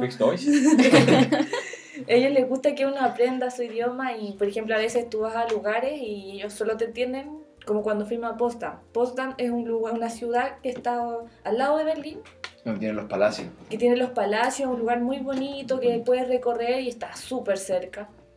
Te vas en el tren y me acordé ahora que fuimos a comprar comida y la señora no hablaba inglés. No quiso hablar No quiso inglés. hablar inglés. No quiso hablar inglés, porque hablaba inglés. Y yo con mi poco alemán le pedí la comida que yo quería, porque tenía hambre. Pero igual ella así como que me contestaba de malas ganas. Pero es porque su personalidad es así, no porque la señora tuviera, no sé, me odiara, sino porque ella le contestaba así a otras personas también. Ah, eh, Ahí te diste cuenta Sí. que ella era así. Sí, que son, son, son de carácter pero frío, no, carácter pu- fuerte. no pudimos pedir en inglés, tuvimos Claro. que usar el alemán. O sea, yo en lo personal sí recomiendo la experiencia, pero lo que sí recomiendo es que, no solamente para Alemania, sino porque para cualquier Working Holiday, es 100% actitud. 100% actitud. Si tú quieres que te vaya bien, te va a ir bien. Claro. No tienes que estar a medias tintas, no, tienes que ir con todo. Eh, a nosotros nos tocó la experiencia, eh, dejando de lado el trabajo, la experiencia fue súper buena. Tuvimos de todo, alto y bajo, más alto obviamente, recorrimos, hicimos lo que quisimos, comimos, que a nosotros nos gusta comer, comimos de todo. Y el trabajo fue duro, fue duro, pero también enriquecedor. Entonces, Sí. sacar, yo siempre digo, de lo bueno me quedo con recuerdo y de lo malo aprendo. Claro. Entonces, de lo malo, de lo, todo lo duro, son cosas que pasan. Aparte Sí. que vas, vas por un tiempo, entonces... Y aparte nos hicimos amigos que hasta el día de hoy tenemos contacto, que cuando podemos nos hacemos videollamadas, eh, con mucho Claro. cariño y de distintos lugares del mundo. Sí, tenemos amigas Entonces- nigerianas, tenemos una amiga alemana, y eso es súper raro. Y, y nos hicimos esta amiga alemana solo porque ella era nuestra profesora en el, en el trabajo, no, no, nos estaban dando clases de alemán. Ah, Y ella hablaba bueno. español. Y por eso nos hicimos amigos, de hecho salimos un par de veces, y cuando vamos para Berlín nos juntamos. Y todo. con ella nos damos cuenta que ella sí nos considera, porque cuando volvimos a ir a Berlín de pasada, eh, ella se hizo un espacio en su agenda. Ellos son muy estructurados. Sí. Entonces que ella se haya hecho un espacio, no sé, u- dos horas. Esas dos horas eran importantes para ella. Y Porque de verdad que las Claro. vio dentro de su agenda, que son muy estructuradas esas dos horas para ti. No es distinto a nosotros. Pues si, si a mí me dice un amigo, oye, voy a llegar allá el lunes, nosotros decimos, ah, ya, vente nomás y ve nomás y aquí nos Claro. arreglamos. Allá Sí. no, pues ellos se organizan. Ellos se organizan, pucha, el mes lo tenía completo. Y dijo, estas dos horas las tengo, podemos hacer algo y fuimos a comer unos ricos churros. Vivan los churros. sí. sí. Sí. Entonces, claro, es co- co- como eso. O sea, la recomiendo 100%. Alemania, si bien los sueldos no son tan altos, No. son más o menos normales. Pero, Pero, ustedes eh, al llegar de Chile, No, eh, yo estaba ganando casi lo mismo que en Chile. Gané un poco más en Alemania. ¿Trabajando las mismas horas o menos? Trabajando un poquito menos, pero más duro. Entiendo, ya. Ya. Eh, pero, si bien el arriendo era caro, Alemania es muy barato. Muy barato. Yo me acuerdo que la primera vez que fuimos a comprar al supermercado, que llenamos el carro, habíamos gastado 30 euros. Y trajimos de todo, o sea, trajimos desde confort, eh, Claro, pero nosotros comprando pizza, la- carne. La marca del supermercado, que no haríamos en Chile. Uno Claro. no compraría la marca, o sea, uno como que evita comprar en la cuenta porque sabe que los fideos no van a ser tan ricos. Acá tú, tú compras la marca del supermercado, el fideo te va a calidad. te- Es dar que son los calidad. estándares europeos. De la Unión Sí. Europea, Y ahí tú sí. aprendes que, oye, y ahí ahorramos mucho con eso. ¿no? Y yo iba a comprarme todas las cosas, todo ese tipo de Eso es un cambio súper bueno para nosotros como chilenos, que Chile es muy caro. Sí, Sí, Chile es caro. Porque Suecia es caro y nosotros como primera Working Holiday llegamos y estábamos creo en el supermercado más caro de acá y encontrábamos todo tan barato que nos compramos todo y nos, nos dijeron, oye, pero eso es caro acá, pues, o sea, sí. pueden comprarlo en un supermercado por la mitad del precio. Sí, sí. Entonces, eso, eso es bueno para nosotros de Chile, que Sí. todo es caro allá. No, y- No, dígame. No, que eso. Y ¿Qué? nosotros que lo hicimos en Berlín, igual yo recomiendo Berlín. Tiene muchas cosas por hacer, aparte, sobre todo si uno no maneja también el alemán.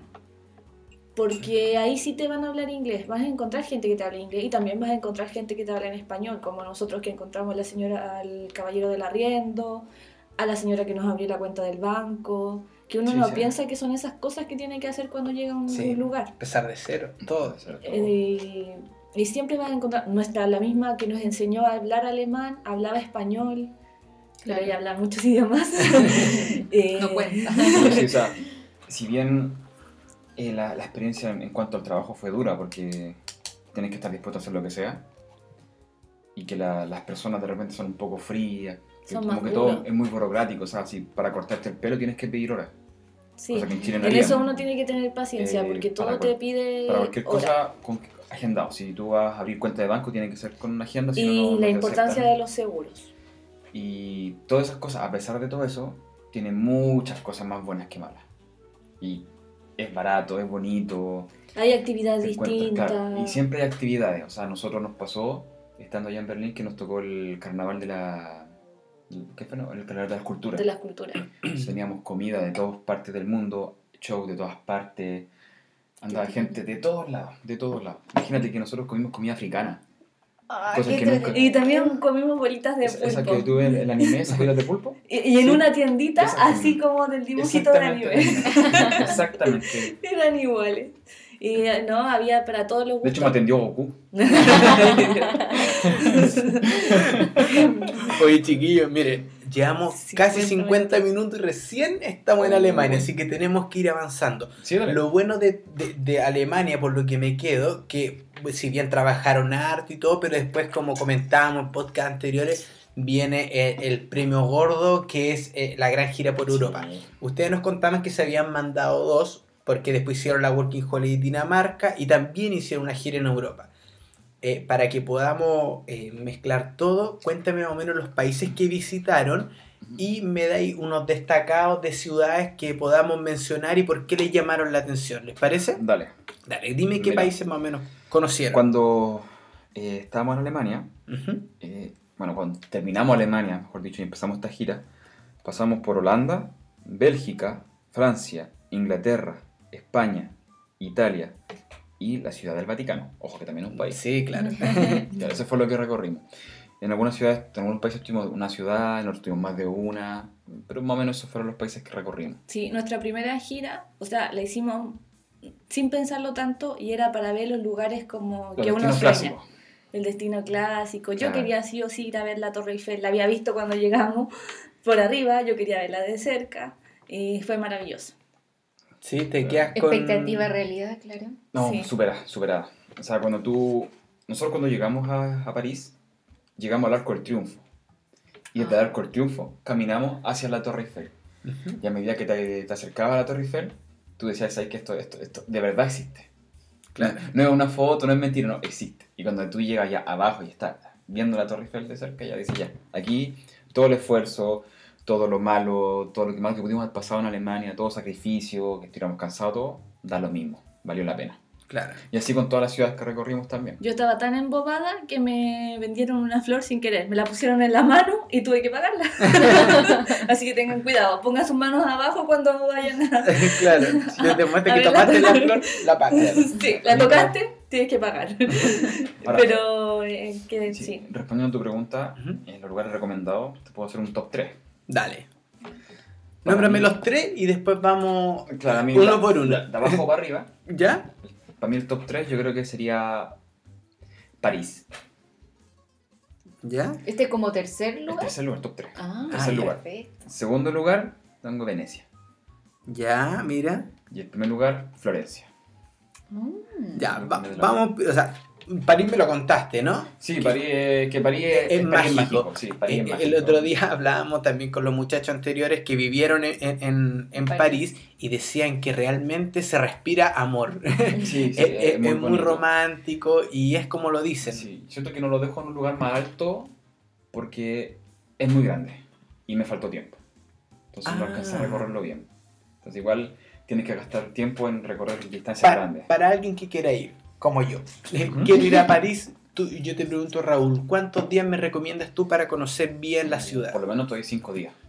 Ah, o sea, hay harto para conocer Nosotros en París. Sí, Mira, imagínate que ahora que estamos en Estocolmo, aproximadamente son como 300 kilómetros cuadrados. Creo que París está por los 600. Ah, ya. Berlín, donde vivimos nosotros, está en los 800 y algo. Claro, estamos hablando de San- eso. Santiago son como 600, 700. Entonces, imagínate, es más grande, Berlín es mucho más grande que todo esto. Claro. Pero creo que París son como, está como en los 500, 600, no, no recuerdo exactamente, pero es, es harto. Ujú. Nosotros estuvimos en París cuatro días, Mm.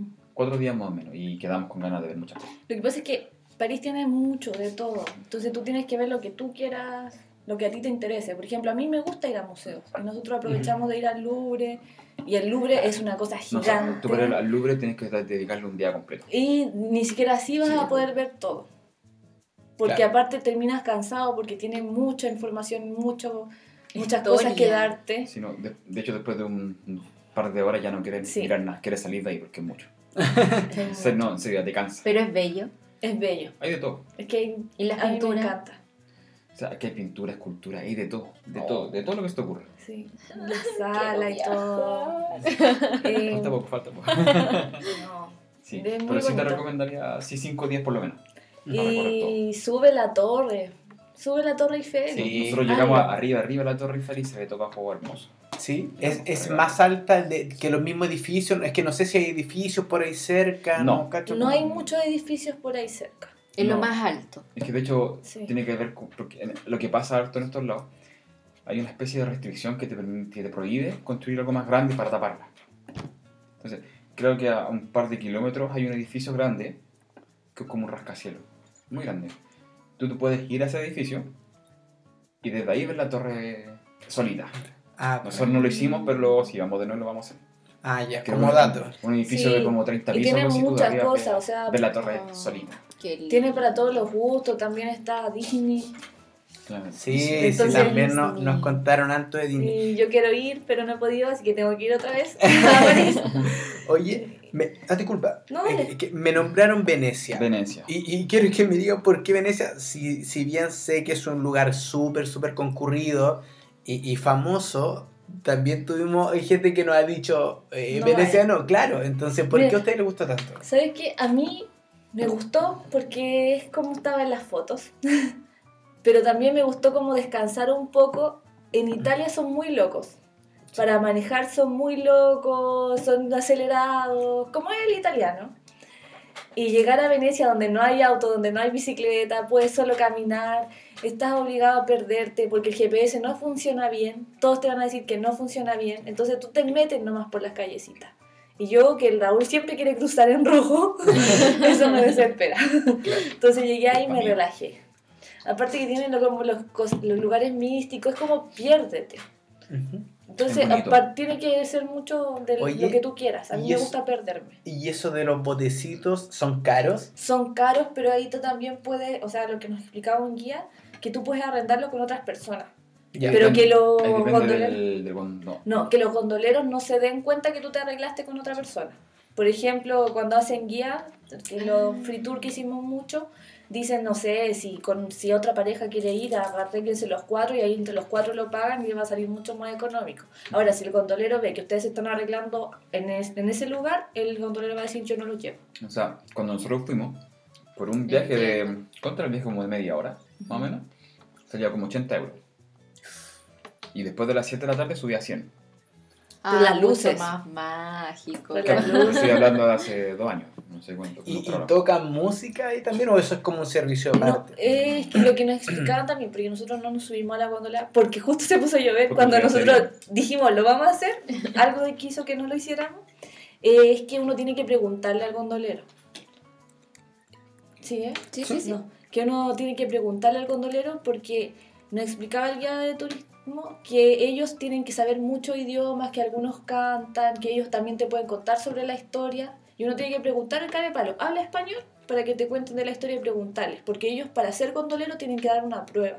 No, no cualquiera, no cualquiera puede serlo. Ah, Pues son, son tipos que conocen la. son Sí, importantes. son, son personas que saben, que saben hablar distintos idiomas y que tienen que sí o sí saber sobre la historia de Venecia, sobre la historia de Italia y todo el tema.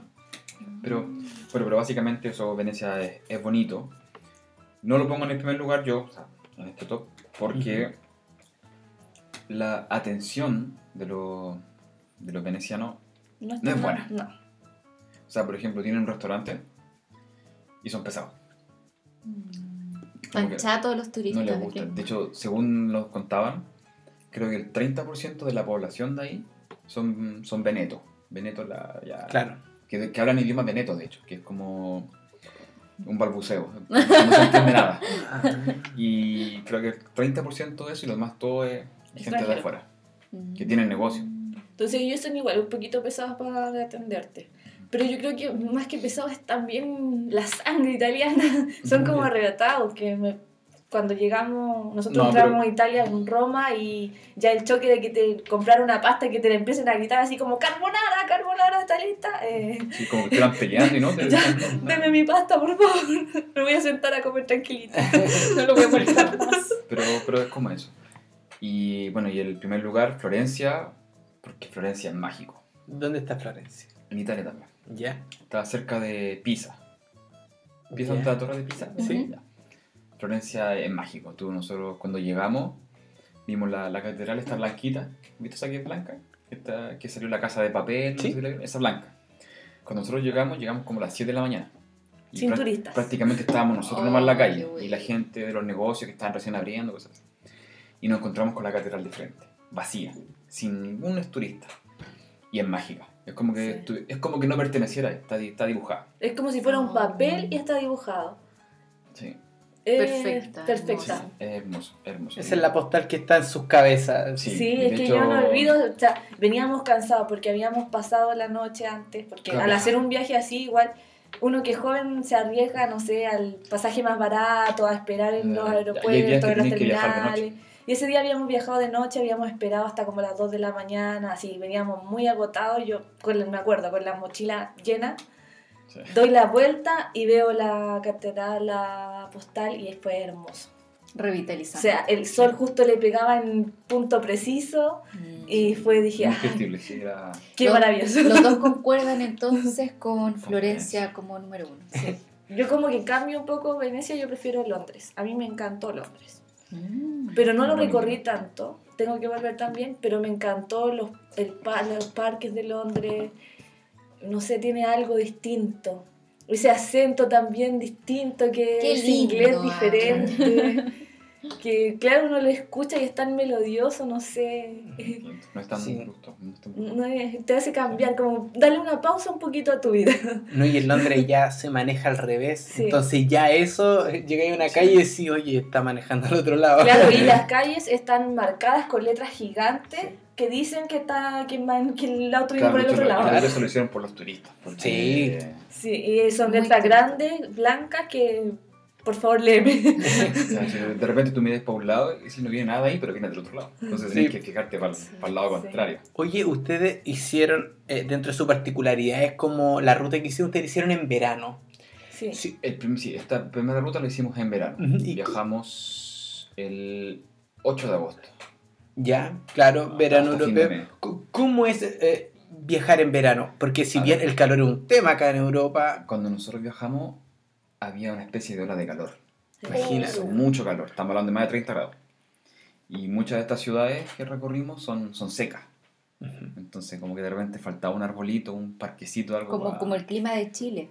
Claro, Porque acá en, Santiago, en en Santiago Estocolmo el- es súper húmedo. Sí, es húmedo. Claro. Claro, Pero- nosotros llegamos, la primera ciudad fue Ámsterdam. Amsterdam, claro. y ahí caminamos mucho. Seco. mucho. También seco el clima. Sí. O sea, en el centro no tanto porque están los canales, Ah, ya. pero más para atrás donde estaban, porque ahí en Ámsterdam, en Ámsterdam sí alojamos lejos de las, de las- del centro. Es que era más es caro. Es caro alojar en Ámsterdam. pero, por ejemplo, usted- ustedes que viajaron en, en pleno verano, me gustaría igual si nos pueden comentar cómo otros viajeros lo han hecho. Ustedes esta, esta ruta de todos los países que me, que me nombraste, ¿ustedes la programaron meses antes? No. no, Ya, No, ¿cómo lo fue ¿Fue, sobre- un rotundo? No. No. Olvídalo. fue sobre la marcha porque a nosotros se nos acababa la Working Holiday. Ya. Y yo había hablado con la jefa un mes antes para decirle, nosotros trabajamos hasta el último día de julio, porque después en agosto nosotros se nos acaba la visa, tenemos que limpiar la casa, tenemos que entregarla, que esto, que esto, el papeleo, toda la cuestión. Y es que no pueden, es que necesitamos trabajar, porque empieza el verano, que aquí, que allá. Le dio mucho problema. Al final. Que nuestra visa terminaba el 12 de agosto. Claro. Entonces ella quería que trabajáramos hasta el 12 de agosto. Lo estaba obligando a trabajar. Sí. Y nosotros no. Y nosotros ya no queríamos trabajar más. Y yo le dije, ya sabes. Yo puedo elegir. dije, Trabajo hasta el sábado 5, pero 5 o Sí. 6. Hasta ese sábado trabajo y no trabajamos más. Ya me dijo. Entonces, como Entonces- no llegábamos a un acuerdo, no podíamos comprar pasajes. No podíamos armar la Claro, ruta. hasta la última semana nosotros. Entonces, esta ruta para nosotros fue más cara. Esta la puedes hacer mucho más barata si la haces con meses de anticipación, como la han hecho la mayoría. Claro. Pero fue, estamos aquí y trabajamos todos estos meses, nos esforzamos, hicimos mucho, no importa, démosle, vamos a hacer esto. Sí. Y, y lo- y los trayectos que hicieron, aquí vale la pena mencionar que se usa harto lo- los transportes de avión, de buses, de trenes, que Mira, es muy normal. ¿Qué, De- qué usaron ustedes? Depende de la distancia. Nosotros, cuando hicimos la ruta, tratamos de hacer un círculo.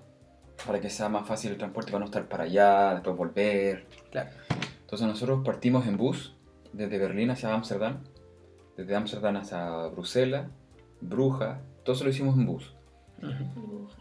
Brujas también, sí. Después pasamos a París, que también fue en bus, a Londres, que también pasamos en bus, y desde Londres bajamos hasta Barcelona en avión. De Barcelona pasamos a Roma en avión. De Roma pasamos a Florencia, Pisa, en avión, o sea, en bus, perdón. Hacia Venecia llegamos en tren, y después de Venecia a Berlín nuevamente en avión. Entonces fue como que usamos de todo. De todo. Pero depende también la, la distancia. La ruta que tú elijas, pero aquí, por ejemplo, los buses, los Flixbus son los que la llevan y son muy baratos. Siempre vas a encontrar buses, ¿Y Muy cómodos? económico. o- no son 100% cómodos, porque igual los asientos son un poquito más chiquititos, Ujú. pero Te llevan a todos lados. vas a todas partes. Sí. Y yo recomiendo no, o sea, es- depende de tu viaje. Nosotros fuimos solo con una mochila. Que de hecho yo agradezco haber comprado esa mochila porque yo igual tengo mi maleta grande, que es con la que he viajado estos tres años, pero la maleta con la que hicimos este recorrido fue mi mochila. Y la mochila la metí debajo de tus piernas o en cualquier lado. Esos y- son los pros de poder viajar en verano, Sí. que en invierno requiere Claro, de más ropa. necesitas más Ahora ropa. sí, y yo, pues, claro, llevaba un par de nosotros- pantalones, más short, polera y todo cabía en la mochila. Ahora, una de las desventajas de viajar en verano es que el calor es muy fuerte, porque se siente muy fuerte el calor, Y hay más gente. y anda más gente.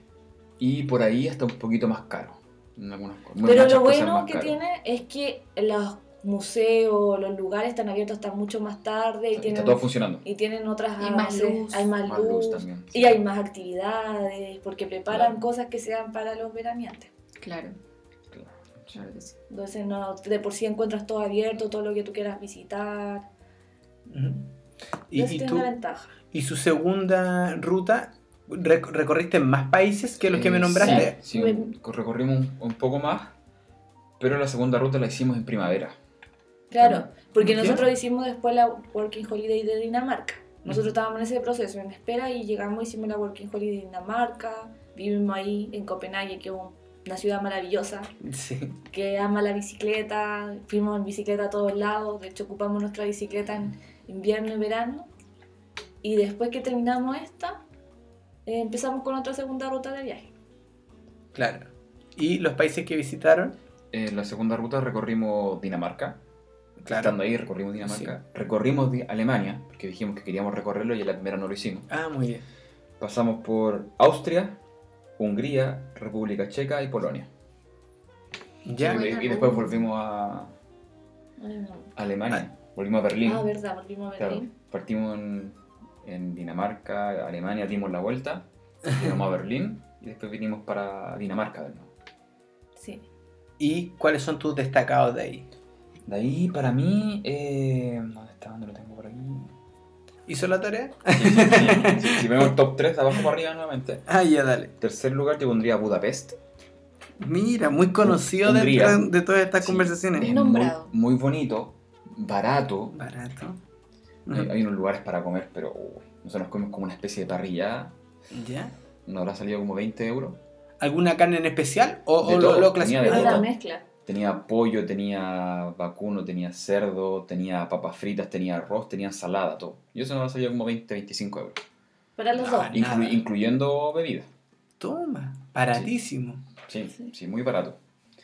Eh, Es en- que ese es un punto de nuestros viajes. Nosotros siempre comemos algo típico del lugar. Claro. Qué rico comer.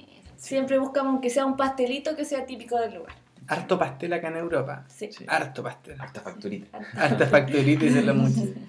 Eh, en segundo lugar, yo pondría a la desconocida Bratislava.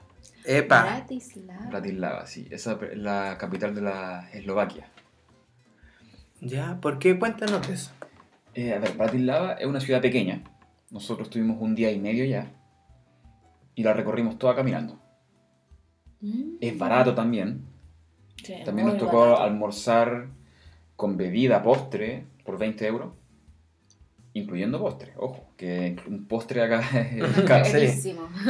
Eh, es muy bonita, es como bien acogedora, chiquita, acogedora. Y bueno, para nosotros fue un desconocido. Vimos la ruta que nos quedaba cerca y era barato llegar. Nosotros llegamos desde. Desde Budapest llegamos a Bratislava. Sí, Sí, pues después de Bratislava nos fuimos a Praga, sí. algo así. Y no, preciosa, muy bonita. Pero como ciudad, eh, o sea, en general. Es que digamos. tiene no, como cosas medievales, no sé. Ah, es como camina, desconecta de todo. Sí, es como recórrela nomás y no te estreses con nada. Es una ciudad Sí. pequeña para relajarte. De hecho, nos quedamos en un hotel. que había un barco, un barco hotel. Oh, lindo. ¿Y qué tal la seguridad? No, seguro. O sea, O no sea, ¿Te sientes No, segura? yo me sentí segura. Es que de por sí uno aquí en Europa se siente seguro. Sí, es como pues, una distinto. cosa diferente. Nosotros cuando fuimos a- llegamos como a la una de la mañana, yo creo, al- y andábamos tranquilos por la calle, no andaba nada. O sea, andaba gente obviamente, pero nada, nada raro. No, era. Era, Sí. Tú recorre, disfruta. Sí, una sí, cosa así. Sí, sí, sí. Sí. Hay, hay sectores, por ejemplo, que, que es mejor no arriesgarse de noche. Por ejemplo, en París eh, igual hay lugares muy feos. Es muy bonito, pero hay lugares muy feos que mejor no arriesgarse. Sí, uno igual tiene que investigar un poquito antes porque también uno no En conoce, se nota cuando tú no conoces un lugar. Sí. Anda con cara de no conozco. De pavo. Pero aquí en Bratislava era, era como se como bien acogedora la ciudad. Sí, como era pequeñito y ahí tenía ¿Harto turista o no tanto? Eh, Igual había, sí, sí. sí, había turistas. No, no tanto como una ciudad grande, pasa que es, es- es desconocida esta ciudad. Sí, pues yo No. nunca la había escuchado. No. Entonces, a nosotros nos queda la ruta y era barato llegar. Yo creo que habremos llegado por 5 euros, 10 euros entre los dos. ¿Y qué onda ustedes lo buscaron antes? ¿Vieron qué tan bonito era? ¿O, dijim- o dijeron, "Ah, Eh, no, es que fue como, ¿qué tenemos? ¿Qué ciudad tenemos la, la cerca? Pasemos a esta. Es que, a diferencia del primer viaje, nosotros aquí este lo planeamos como con 3-4 meses de anticipación. ah, Entonces tuvimos ya"? tiempo de investigar todo, hasta donde íbamos a comer. Ah. Es que buscamos... Los imperdibles le- de cada no, lugar. es que buscamos lugares a lo mejor que nos pudieran convenir para comer y que O sea, igual... por ejemplo, había, hacíamos una ruta que partíamos, por ejemplo, de acá del norte, recorríamos tres partes, y justo ahí había un restaurante rico, bonito, barato. Entonces comíamos ahí y seguíamos la ruta. Oye, No teníamos que estar volviendo a otro lugar y perder tiempo con eso. ¿Y cuánto tiempo estuvieron en Bratis? Bratislava Estuvimos muy un, poquito. un día y medio. pero... Y lo recorrieron caminando, o sea, era Sí, chiquitito. caminando. Es Sí, muy chiquito. pequeñito. Y, pero era como. Hay Era que hay que ir. Hay que ir, sí. Sí, de hecho, hay, hay dos cosas que, bueno, aparte de las cosas pequeñas que van a encontrar por ahí, dos cosas que tienen que ir sí o sí, que el castillo. No se puede entrar al castillo. Bueno, sí se puede entrar al castillo, hay que pagar, No, pero, pero el- tiene, tiene galerías, cosas así. Pero el parque es bonito. Pero, pero por fuera ver el castillo es precioso. Y donde está el castillo hay un puente grande que como que cruza el canal. Ese, ¿Cómo se llama ese río? El, el Danubio. Cruza el Danubio. Ah, ese es el mismo que está en Budapest. ¿o Es que no? el Danubio es un río que recorre como cinco países, Claro. cinco o seis países, es muy grande. Y, Mm. sí, pues de hecho, eh, Budapest está cerca, eh, De- Hungría está cerca de, de Eslovaquia. Está al lado, está eh, Hungría, eh, Eslovaquia y República Checa, algo así. Y pasando el Danubio, vaya, hay una torre, ya, que tiene como, ¿cuánto tenía esa torre? Como... No me acuerdo, yo subí. No me acuerdo, no, si tiene, no sé cuántos metros tiene. Pero una torre. Y de ahí tú puedes ver, toda- tiene un mirador, tú puedes ver toda la ciudad de ahí. Y si tú vas en la tarde-noche, tú ves el castillo iluminado. Sí, Ah, es sí, bonito. bonito. Se ve Sí, muy bonito. Se ve muy bonito. Y esa, esa, esa te sale como 7 euros por persona, algo así, Para subir. para subir. Pero uno tiene. Lo ideal es que pase una noche uno ahí. Sí, Sí, porque es barato. Es barato y porque son esas ciudades que si tú sabes que las vas a recorrer caminando en poco tiempo, si pasas una noche te sirve para descansar bien. Porque estos viajes así que estás todo el día viajando, recorriendo, te cansan. Claro Así que sí. puedes Y- pasar y, una noche. Yo igual puedes pasar una noche tranquilo. Feliz. Y es barato, los hoteles, los lugares para quedarte ahí es súper barato, la comida es barata. Sí. Como eso, nosotros siempre buscamos lugares antes, como para saber dónde vamos a ir a comer y también porque nos gusta probar, como decía, las cosas típicas. Sí, sí, lugares muy bonitos, Sí. muy, muy bonito Bratislava. ¿Y el, y el winner? ¿Cuál es el primero? Múnich.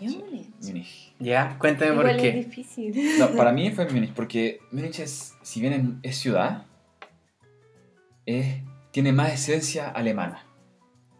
Tú ves los, ahí tú ves tipos que son realmente alemanes.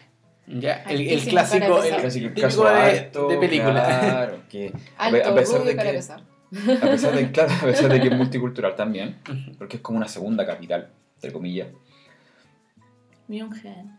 es muy bonito. O sea, se ve mucho alemán. Por ejemplo, hay un lugar ahí que es que es caro. Nosotros nos dimos lujo de ir a comer ahí. Porque lo teníamos, lo teníamos contemplado dentro de nuestro viaje. Que es un lugar típico, típico, donde eh, es como, no me acuerdo exactamente el nombre. No, es un nombre raro. eh, no, es Hofbräu, algo así. Hofbräu, es como una cantina alemana. Entonces están los músicos, están las niñas, están con los trajes que andan acarreando no Y sé Y la, y la señora yo la vi agarrar, no sé, Ocho. seis, cerveza en cada mano, de litro. pero de la- los vasos grandes, po. y litro. agarró así, no sé, con las boobies, con todo, y se llevó la cerveza y la puso en la mesa. Es real, eso es real. Es real, esto es real. Tú te- son mesas grandes que tú te sientas, puedes conversar con la persona de al lado que no lo conozcáis. Es como un ambiente. Y la, y la música sonando, la gente sacando fotos. Muy alemán. Ah. todo. Muy alemán, Todo muy sí, alemán. Es que ahí la Mm. mayoría de los restaurantes que estaban ahí, alrededor de la plaza principal, estaban todos con su traje típico de, De alemana. Sí, Sí, ¿Pero fue alemana en, en una fecha en particular Aquí fuimos en o...? primavera. Primavera. Ah, ya. Sí, no Sí, esto- había nada especial. Siempre está. Ese, ese- ese- ese bar, esa cantina, siempre está abierta todo el año. Mm. Sí, Funciona es así. el lugar típico. Ah, mira. Y ahí igual hay dist- distintos lugares para comer, es Está el grande. Virtua, Virtua, Virtua Markt. Virtua Ese, Markt. ese es como un lugar también, como una placita, que también tiene como puestitos de comida típica también. Sí. Pero es como... Y también a mí me encantó porque pudimos ir al Neuschwanstein. Ah, es que pasa que desde Alemania, o sea, desde Múnich, salen tour hacia el, hacia el castillo del rey loco. Se Ya. llama Neuschwanstein. Ya. Es muy difícil de pronunciar, pero... Schweinsteiger, ¿cómo le- Neuschwanstein. Schweinsteiger. Schweinsteiger. Eh, es un castillo, no, un palacio, perdón. Mm. Es un palacio que es muy bonito y que Disney lo tomó de inspiración para la, Cenicienta, si no me equivoco. Sí, para el castillo de la El Cenicienta. de la Cenicienta, Lo pero, pero, de- pero dentro del castillo, ya porque por fuera es como de la Cenicienta, pero por dentro la historia de este rey es similar a la Bella y la Bestia. Sí. Mira tú. No, Sí, sí, es muy bonito. Es que el castillo está sobre, o Está- sea, sobre un- está los Alpes una suizos. colina. Sí, en los Alpes suizos. Tú, tú ves los Alpes ahí y se ve... Y está el castillo ahí y tú te preguntas cómo hace en ese tiempo hicieron este castillo ahí arriba, cómo subieron eso. cada Sí. piedra, Ese está cada entre los cosa. castillos más lindos del mundo. Y tuvieron la suerte de poder ir. Sí, Sí. lo vimos por fuera y pudimos entrar. Lo único malo es que dentro nos dejan sacar fotos, pero son cosas que quedan para uno. Sí, Claro, el claro, cerebro. Ustedes a 100% quitar. recomendado que vayan para allá. No, 100%. es muy bonito y el sector, el sí. sector de Fusen es muy bello ese sector y No, puedes, puedes subir caminando, puedes subir en carreta y buses, pues, en el verano. Mm, En el invierno no hay tanto acceso, claro. pero igual puedes subir caminando, solo que el frío en los Alpes O sea, es más nosotros complicado. fuimos caminando, Por supuesto. son como 20 minutos caminando en subida. Pero no se siente. No, se No, siente, pero claro, Que no. vaya, vaya embobado No, con la, porque vais que mirando y vais y ahí como descubriendo cuando Claro. llegué al Y castillo. vas subiendo por un bosque, esa A ver. Y ahí Sí. busca el puente de María, ¿era el puente? Puente María, sí. Que ahí desde ese puente, que es un puente colgante, tú ves al el castillo. En su esplendor. Tú puedes sacarle fotos ahí, te sacan fotos. Sí, muy- Eh, De cuento de hadas. sí. Sí. Bueno, Sí, sí, es conocido ese castillo. eh, Sí, y bueno, y lo otro es para los que están ya en Múnich, para los que les gusta el deporte, está el Bayern. Allianz Arena, Ah. que es el estadio del Múnich. Y un dato, por si alguien quiere ir, el último tour creo que parte a las 5 de la tarde, si no me equivoco. Y si tú vas para ese tour, te sale un poquito más barato. Es más corto el, el tour, pero te sale más barato. Te ahorras como 5 euros o así. sí. Ah, ya. Ah. Y bueno, estuvo entretenido. No fue mi tour más entretenido. de- Claro, no, de, no, porque cuando hicimos el del Barcelona, ese estuvo mucho mejor. Sí, sí, pero Sí, eh, para los que les gustan los estadios, el, el de Barcelona fue muy, muy interesante. Yo no soy tanto de fútbol y lo encontré muy entretenido. Se parece al del Colo, pero un poquito menos, un poquito menos. Pero no, en Múnich tienes muchas cosas por hacer. Bello. Mucho lo que tú quieras y para comer y... Oye, yo, ustedes como no me comentaron, se los voy a Sí, sí, preguntar. sí, sí, sí. Porque ya me nombraron su seis imperdible y todo.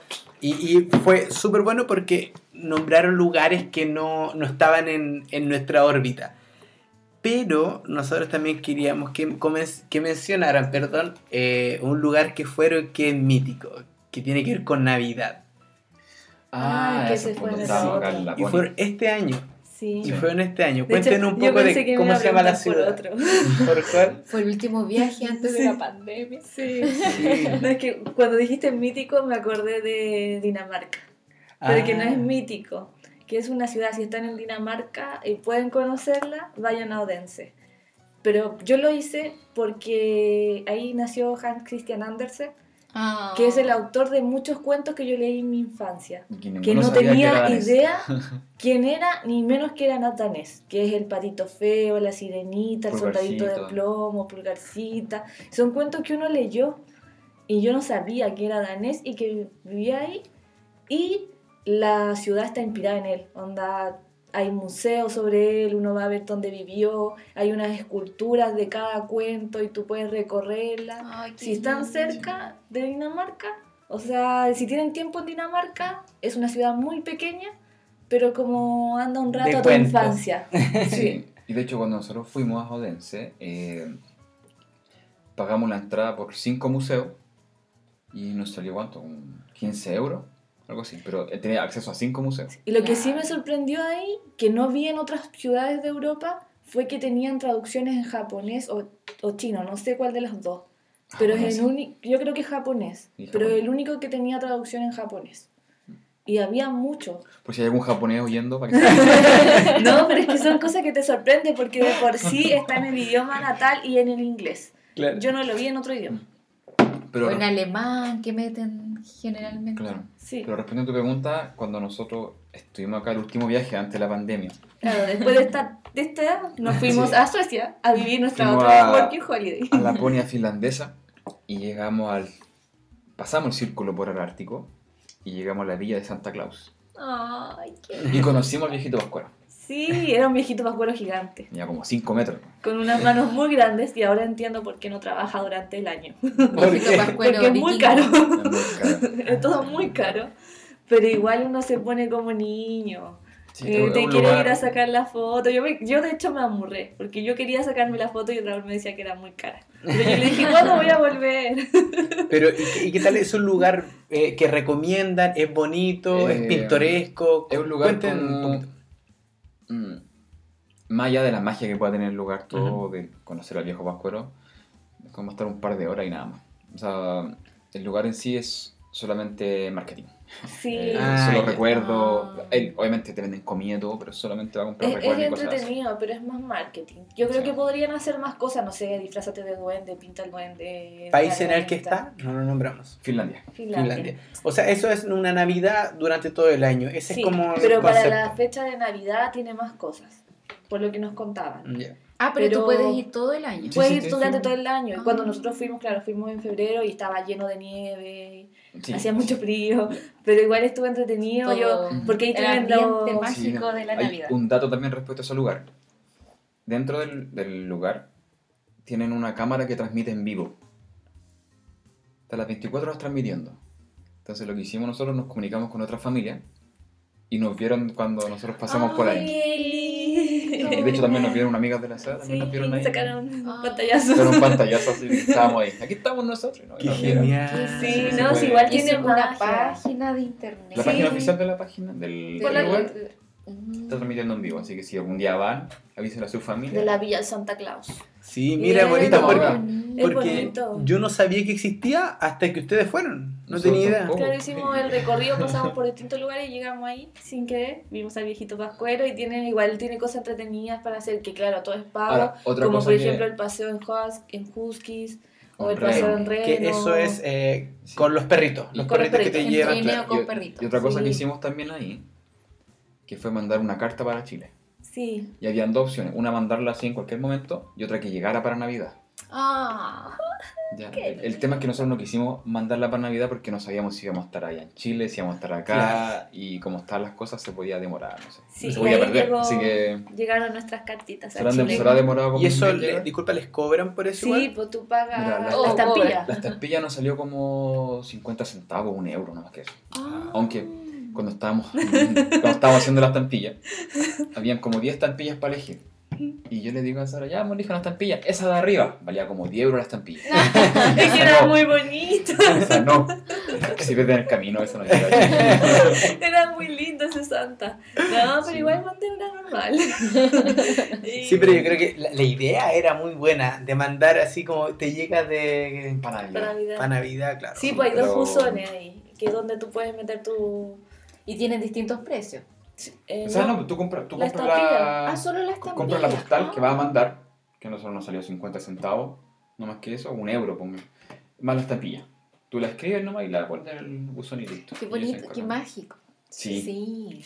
Sí, no, estuvo entretenido. Bueno, allá en, cuando hicimos ese paseo nosotros recorrimos harto, mucha nieve. Febrero tiene mucha nie- nieve y en una de las ciudades llegamos a tener menos 23 grados. Y se te congelan las pestañas. Yo no pensé que eso pasaba tanto. Eh, de repente empecé a sentir mis pestañas pesadas y era porque las tenía congeladas. Oh. No, pero en busca de las auroras boreales.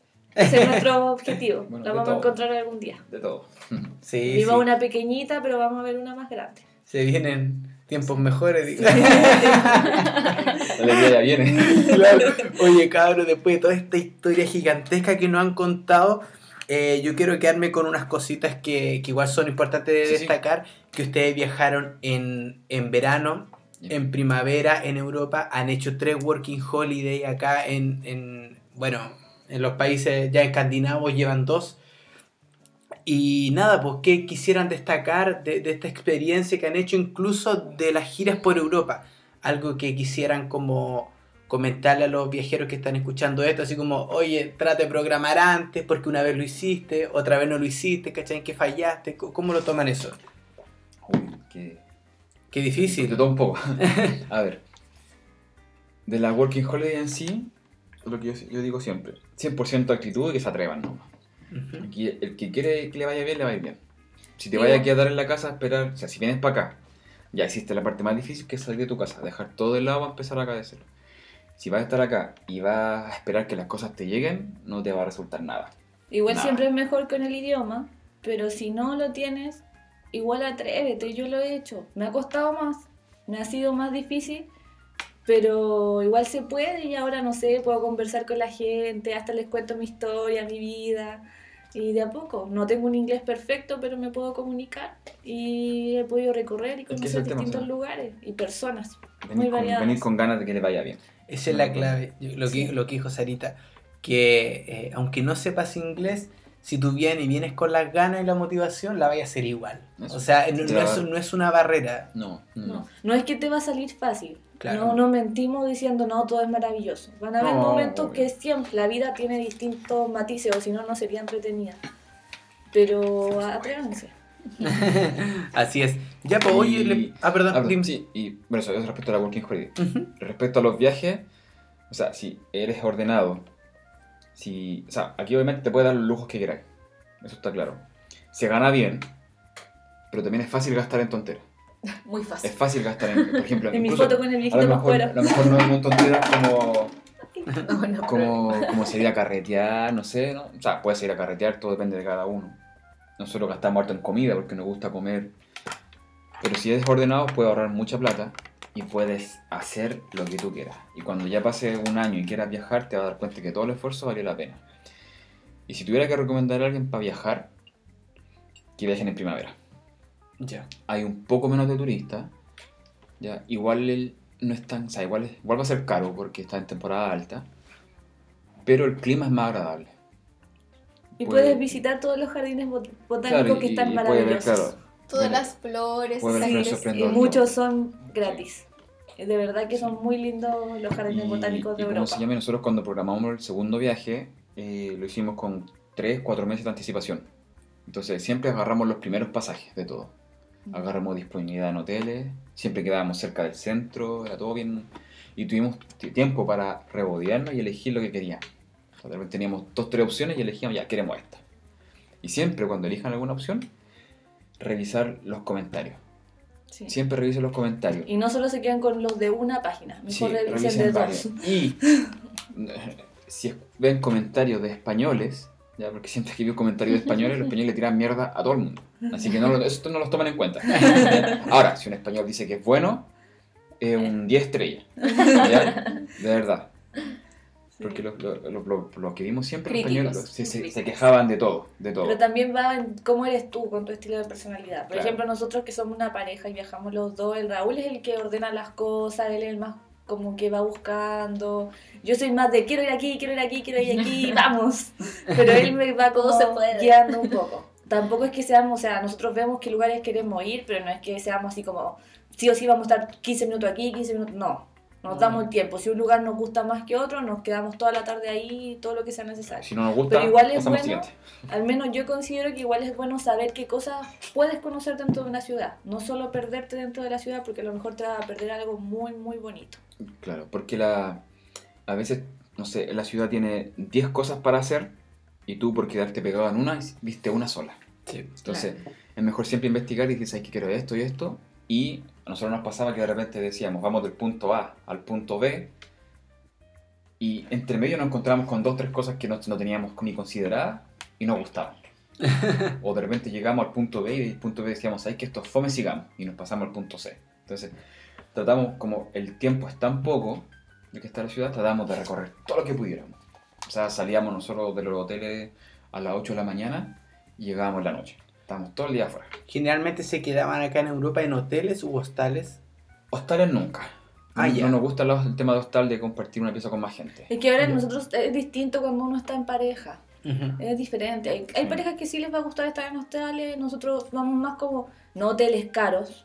Siempre No, más barato, no, pero que barato. tenga desayuno porque así uno empieza el día llenito. Y te ahorráis Y, te- y uno se ahorra plata. De verdad que uno se ahorra mucha plata cuando tiene un desayuno. Porque suelen darte la fruta, que las facturitas, que el pancito. Y siempre hay como hartas cositas para comer. Y ahí uno de repente se echa un pancito guardadito. si no, Pero sí. Sobre todo si uno no tiene tanta plata. Si nosotros no somos. No, no somos. No. Precio, working Es lo que holiday. somos Precio working holiday, no. de lo que ahorramos, de lo que nos organizamos. Pero sí, eh, o sea, para nosotros, como somos pareja, no nos gusta el tema de hostal. Hotel hemos estado, hemos estado en apartamentos, en cosas pequeñas, pero siempre, siempre que fuéramos los dos solos, o un Airbnb que nos rentaran una pieza, cosas así. Claro. Pero claro, si es hotel, yo recomiendo 100% que sea hotel con desayuno. Porque Sí. así te, te ahorras buena plata y partes el día con energía. Incluso si comes mucho al desayuno, te puedes saltar el almuerzo Sí, todo el rato. y pasas para el Y comiendo una pura vez en el día que las 11 comían y Sí. todo. Que al final uno va picando durante Sí. la ciudad y el recorrido.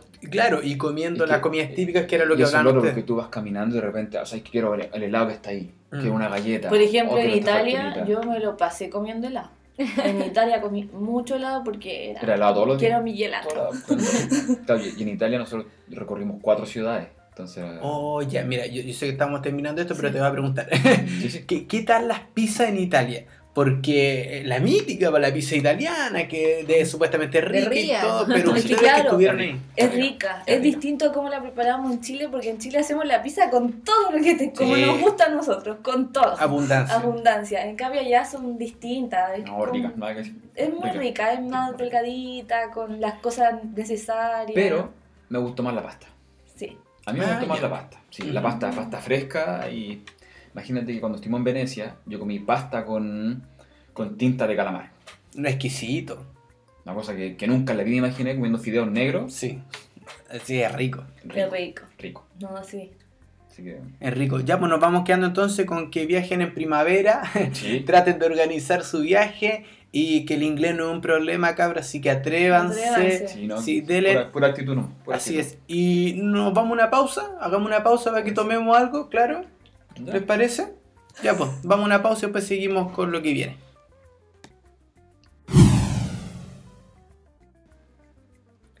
Ya muchachos, de vuelta de nuestro descansito entonces, vamos con la sección que a mí más me gusta. y la única. La única sección la que única tiene este sección que tiene este programa. Sin embargo, es muy querida porque se llama Datito que te doy, el dato que te doy de cada viajero, de cada experiencia que tuvo cada uno y que quisiera destacar y dar como información a próximos viajeros que quieran visitar ciertos lugares. Así que empezamos contigo primero, Sarita. ¿Qué dato nos darías tú que quisieras destacar de todas estas rutas que has hecho? Ay, es difícil, pero les voy a hablar un poquito de Berlín. Como vivimos ahí, me di cuenta que Berlín, como tiene muchas actividades, hay algunas actividades que me gustaron, que fue eh, la fiesta de las luces, que la hacen en noviembre, un festival de luces, donde iluminan distintos lugares icónicos de la ciudad, ya sea la Puerta de Brandeburgo, eh, eh, La plaza donde fue la quema de libros, Mm. La La- catedral, La torre de Alexanderplatz. la torre de Alexanderplatz. TV. Todo tiene muchas luces. Y es como un festival que se hace y es muy, muy entretenido y tú vas recorriendo los lugares y te dan, tienes un mapita. eh, no sé, hace ver la ciudad de una forma distinta y en la noche. Y- y eso muy es en interesante. noviembre. En noviembre. En Berlín. Berlín. En. Berlín. En, en marzo el, de la escultura. Claro, y también está el Festival de las Culturas que es en mayo. Mayo. cerca de mayo. Ahí ven las fechas y ahí es donde es súper multicultural, eh, tienes de todos los países gastronomía, música, termina con un carnaval. También es muy, muy entretenido de ir.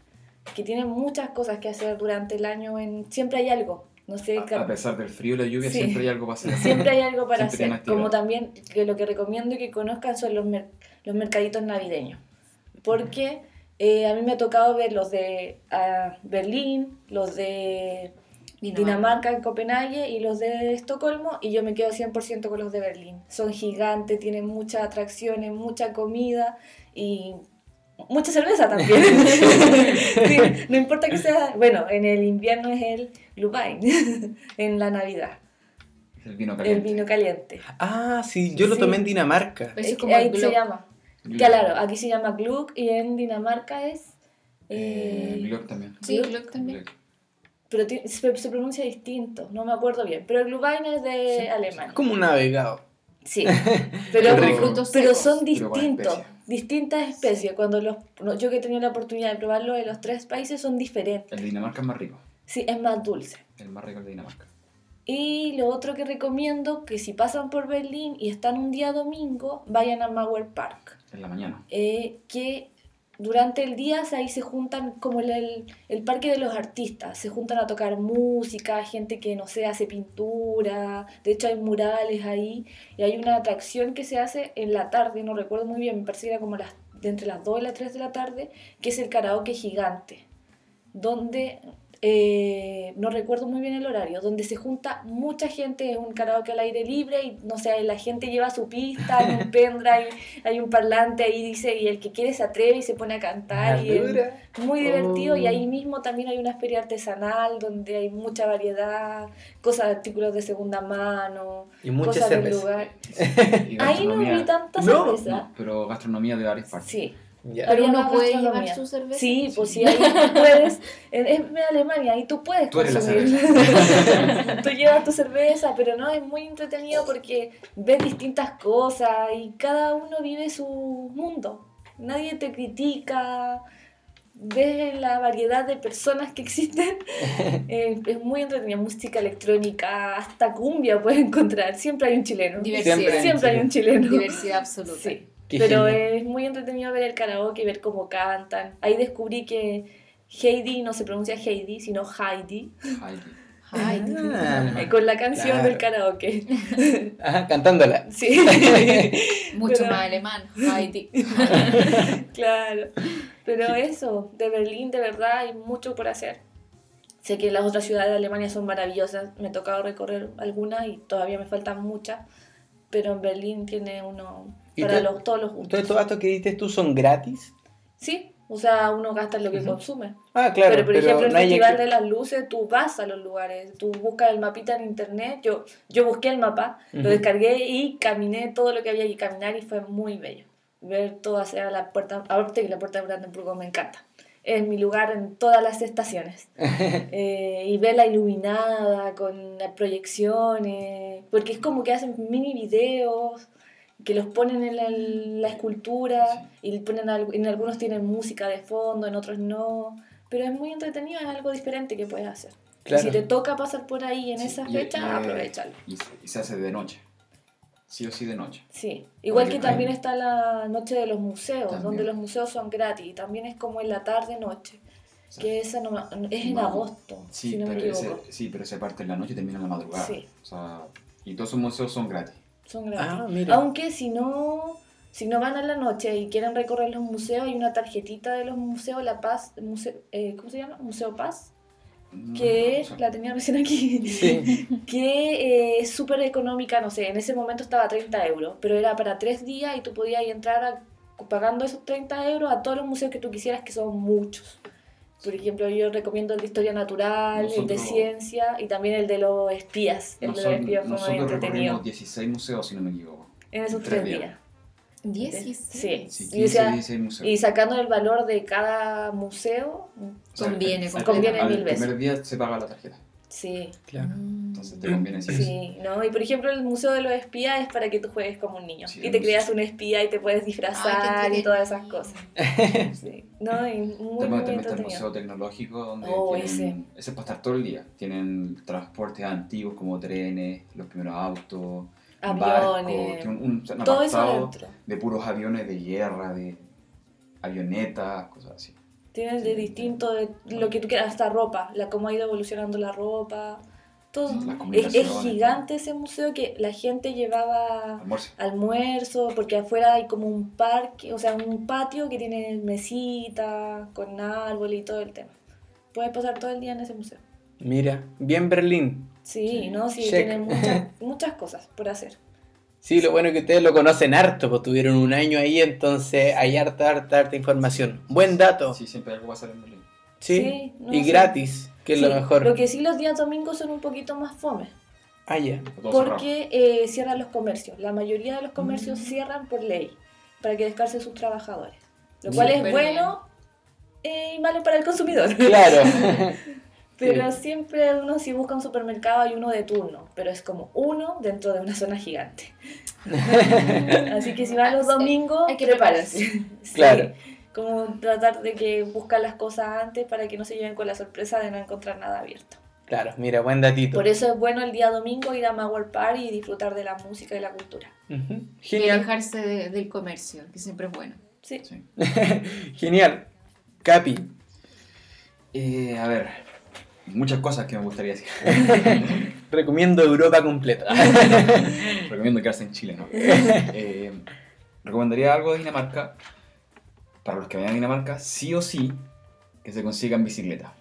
La experiencia en Dinamarca tiene que ser sí o sí con bicicleta. Si tú estás, nosotros, bueno, como chilenos podemos trabajar seis meses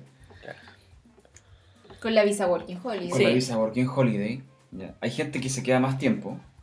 Hay gente que lo han pillado y las multas son muy caras. O sea, uno puede vivir, Puede, puede un quedarse, año, claro, pero trabajar seis solamente meses. trabajar seis meses. Ahora, hay gente que se arriesga y trabaja más de los seis meses. El tema con eso es que si los pillan pueden joder a todos los que vienen para atrás. Entonces puede que nos, nos- que nos quiten las visas. Entonces mejor no arriesgarse y trabajar los seis meses como corresponde. Claro. Te da más que, más que suficiente para ahorrar. Si eres ordenado. Eres ordenado, si, se gana bien y todo. Y tienes que vivir la experiencia con bicicleta, sí o sí. Nosotros vivimos la experiencia con bicicleta durante todo el invierno. Nos tocó lluvia, nos tocó nieve. Llegamos empapados al trabajo. Y, Pero era entretenido. pero era entretenido. Sí. Era, era parte de la experiencia. Era Y parte aparte que el transporte es carísimo. El transporte es carísimo, es carísimo. Se trabaja por zona y cada zona es más cara que la otra. Así Sí. no te conviene. No, y la ciudad Y es al- pequeña, la puedes recorrer en Sí, bicicleta. Al tener bici, hacia donde tú te quieras mover, no te toma más de media hora.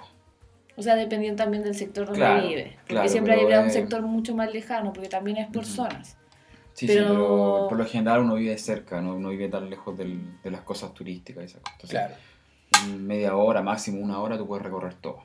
Eh, es súper accesible. Y, Y lo que y las recomiendo- pistas están hechas para el Sí, ciclista. o sea, es una ciudad que vive del, del ciclismo. Eh, recomiendo sí o sí hacer el viaje de los, los gigantes olvidados, De Tomás Dambo. claro, de Thomas Dambo, que es un artista danés que hizo estos gigantes con, con material reciclado, que son tablitas, maderas que le sobraron. Y Ujú. cuando nosotros estuvimos ya habían seis gigantes y ahora hay como ocho, creo, ocho o nueve, contando el de Cristiania. Claro, es que agregaron también en otras ciudades de Dinamarca. Claro, pero en, en, Ah, ya. en Copenhague existen como siete o ocho, creo que son ocho. Y son para hacerlos, ojalá hacerlos todos en un mismo día. Y si no, bueno, ya tienes que arreglarte como quieras tú, pero si son esos todos en un puro día, los puedes recorrer todos, son muy bonitos. Hay que tener harta energía porque es todo el día en bicicleta, pero... Ujú. Pero tú vale nos comentabas 100% que eh, estos 100% está- la pena. son unos gigantes que están en un bosque. Eh, la mayoría está en bosque, hay otro que está, por ejemplo, uno que está colgando abajo de un puente, Ah, otro que está a la orilla de un, de un lago. Entonces, la magia de esto es ir a recorrerlo y encontrarlo. Mm. Te aparecen ubicaciones en GPS, pero claro, llegando al lugar te conviene buscarlo por ti, dejar las bicis tiradas, ir a buscarlo, sacar Hay un mapita como búsqueda del tesoro. Qué lindo. es, es bien bonita esa, esa Y, experiencia. y esa ruta la haces en un día en bicicleta aproximado, Sí, ¿no? nosotros partimos a Con la- harto esfuerzo. con harto esfuerzo. Nosotros partimos a las 10 de la mañana y llegamos a la casa tipo 6, 7 de la tarde. Porque igual, igual parábamos en cada gigante, sacábamos fotos, Claro. descansábamos un rato, comíamos. Harta agüita. Harta agüita, sí. Y Pero cada fue, gigante- igual fue fuerte, fue un pesado andar todo el día en bicicleta. Sí, Claro. cada gigante está aproximadamente unos 20 minutos, media hora uno del otro. Hay Porque- lugares que tienes que... Es muy difícil acceder con la bici Porque es bosque. porque es bosque, entonces tienes que tener cuidado también. Si puedes llevar algún repuesto o algo para arreglarla si es que llegara a pasar algo malo. Claro. Nosotros tuvimos la suerte de que no nos pasó nada. Porque no llevamos nada, la igual verdad. fuimos responsables porque no llevamos nada, la hicimos, ¿no?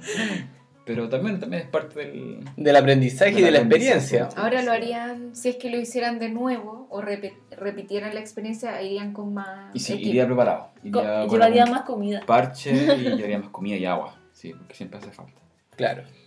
No, no encuentran nada ahí para comprar, para tomar. No. No, porque estaba en un bosque. De hecho, Tú entras como a un bosque y que no es, son, es como una conexión. La idea era que se recorrieran, la idea del artista era que se recorrieran estos lugares que estaban, que eran menos visitados.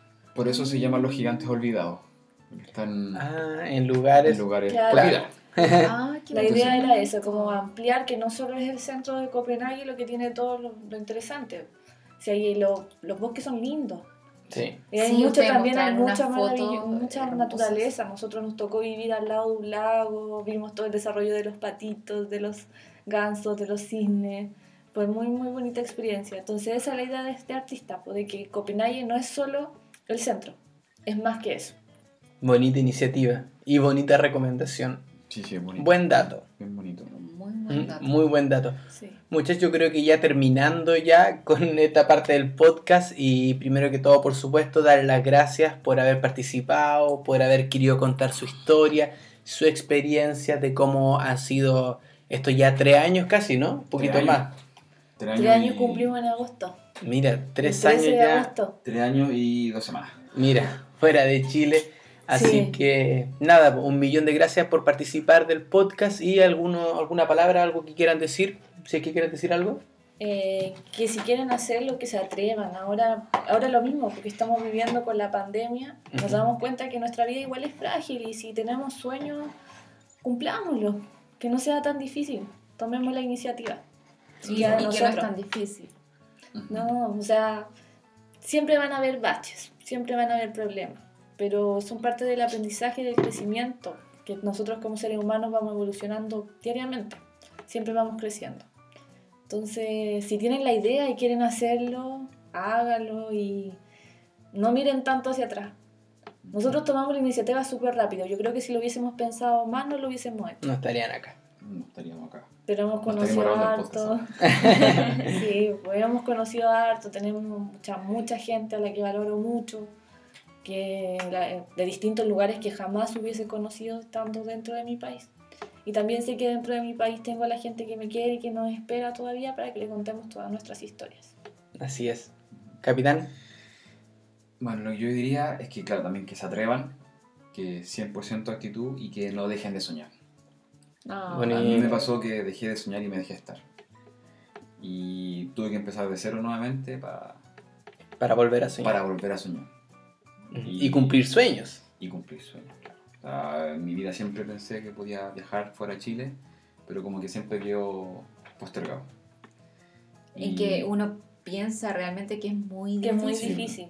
Pero al estar acá te das cuenta que, que no es tan difícil y que se puede. No, aparte, a veces, no sé, gastamos plata en otras cosas. Cosas materiales. Sí, que, una no tele sé, nueva. La tele nueva, que comprarte el celular más caro y a lo mejor auto. ahorrando esas cosas puedes partir tu viaje. Ya después el tiempo te dirá cómo te va funcionando. Nosotros lo hemos hecho, somos un poquito más estructurados, hemos trabajado aquí, no, no somos tan locos como en la vida, pero lo hemos conseguido. Hemos conseguido nuestro objetivo que era viajar. Mi objetivo era conocer y ver que el mundo es mucho más amplio de lo que yo había logrado ver hasta ese momento. Así es. Steffi, ¿algo que quiera decir? Ay, muchas gracias, chiquillos. Me encanta su historia, han recorrido muchísimo. Eh, el hecho de que lleven tres años fuera del país eh, es grande. O sea, nosotros mismos eh, recién vamos a cumplir un año ahora y, y no, es muy bello, pero no es tan fácil. No, no es tan fácil. Porque uno extraña a veces, eh, tiene bajones. Sobre todo en los días de invierno, que aquí en Europa, como ustedes saben, es, Es muy oscuro. fuerte. Porque esa oscuridad a la que no estamos acostumbrados, esa falta de sol, te genera Se cambio. nota mucho.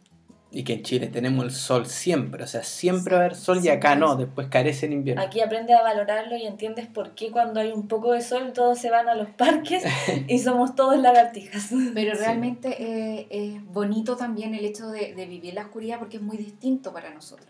Quizás para la gente que vive eh, en Punta Arenas no es distinto, pero para uno que vive en el centro del país, uno tiene muy estructurada las horas del día y la cantidad de, de horas de sol. Pero realmente si uno le ve la, la parte bonita a, a la oscuridad, eh, uno igual se enamora de esa parte.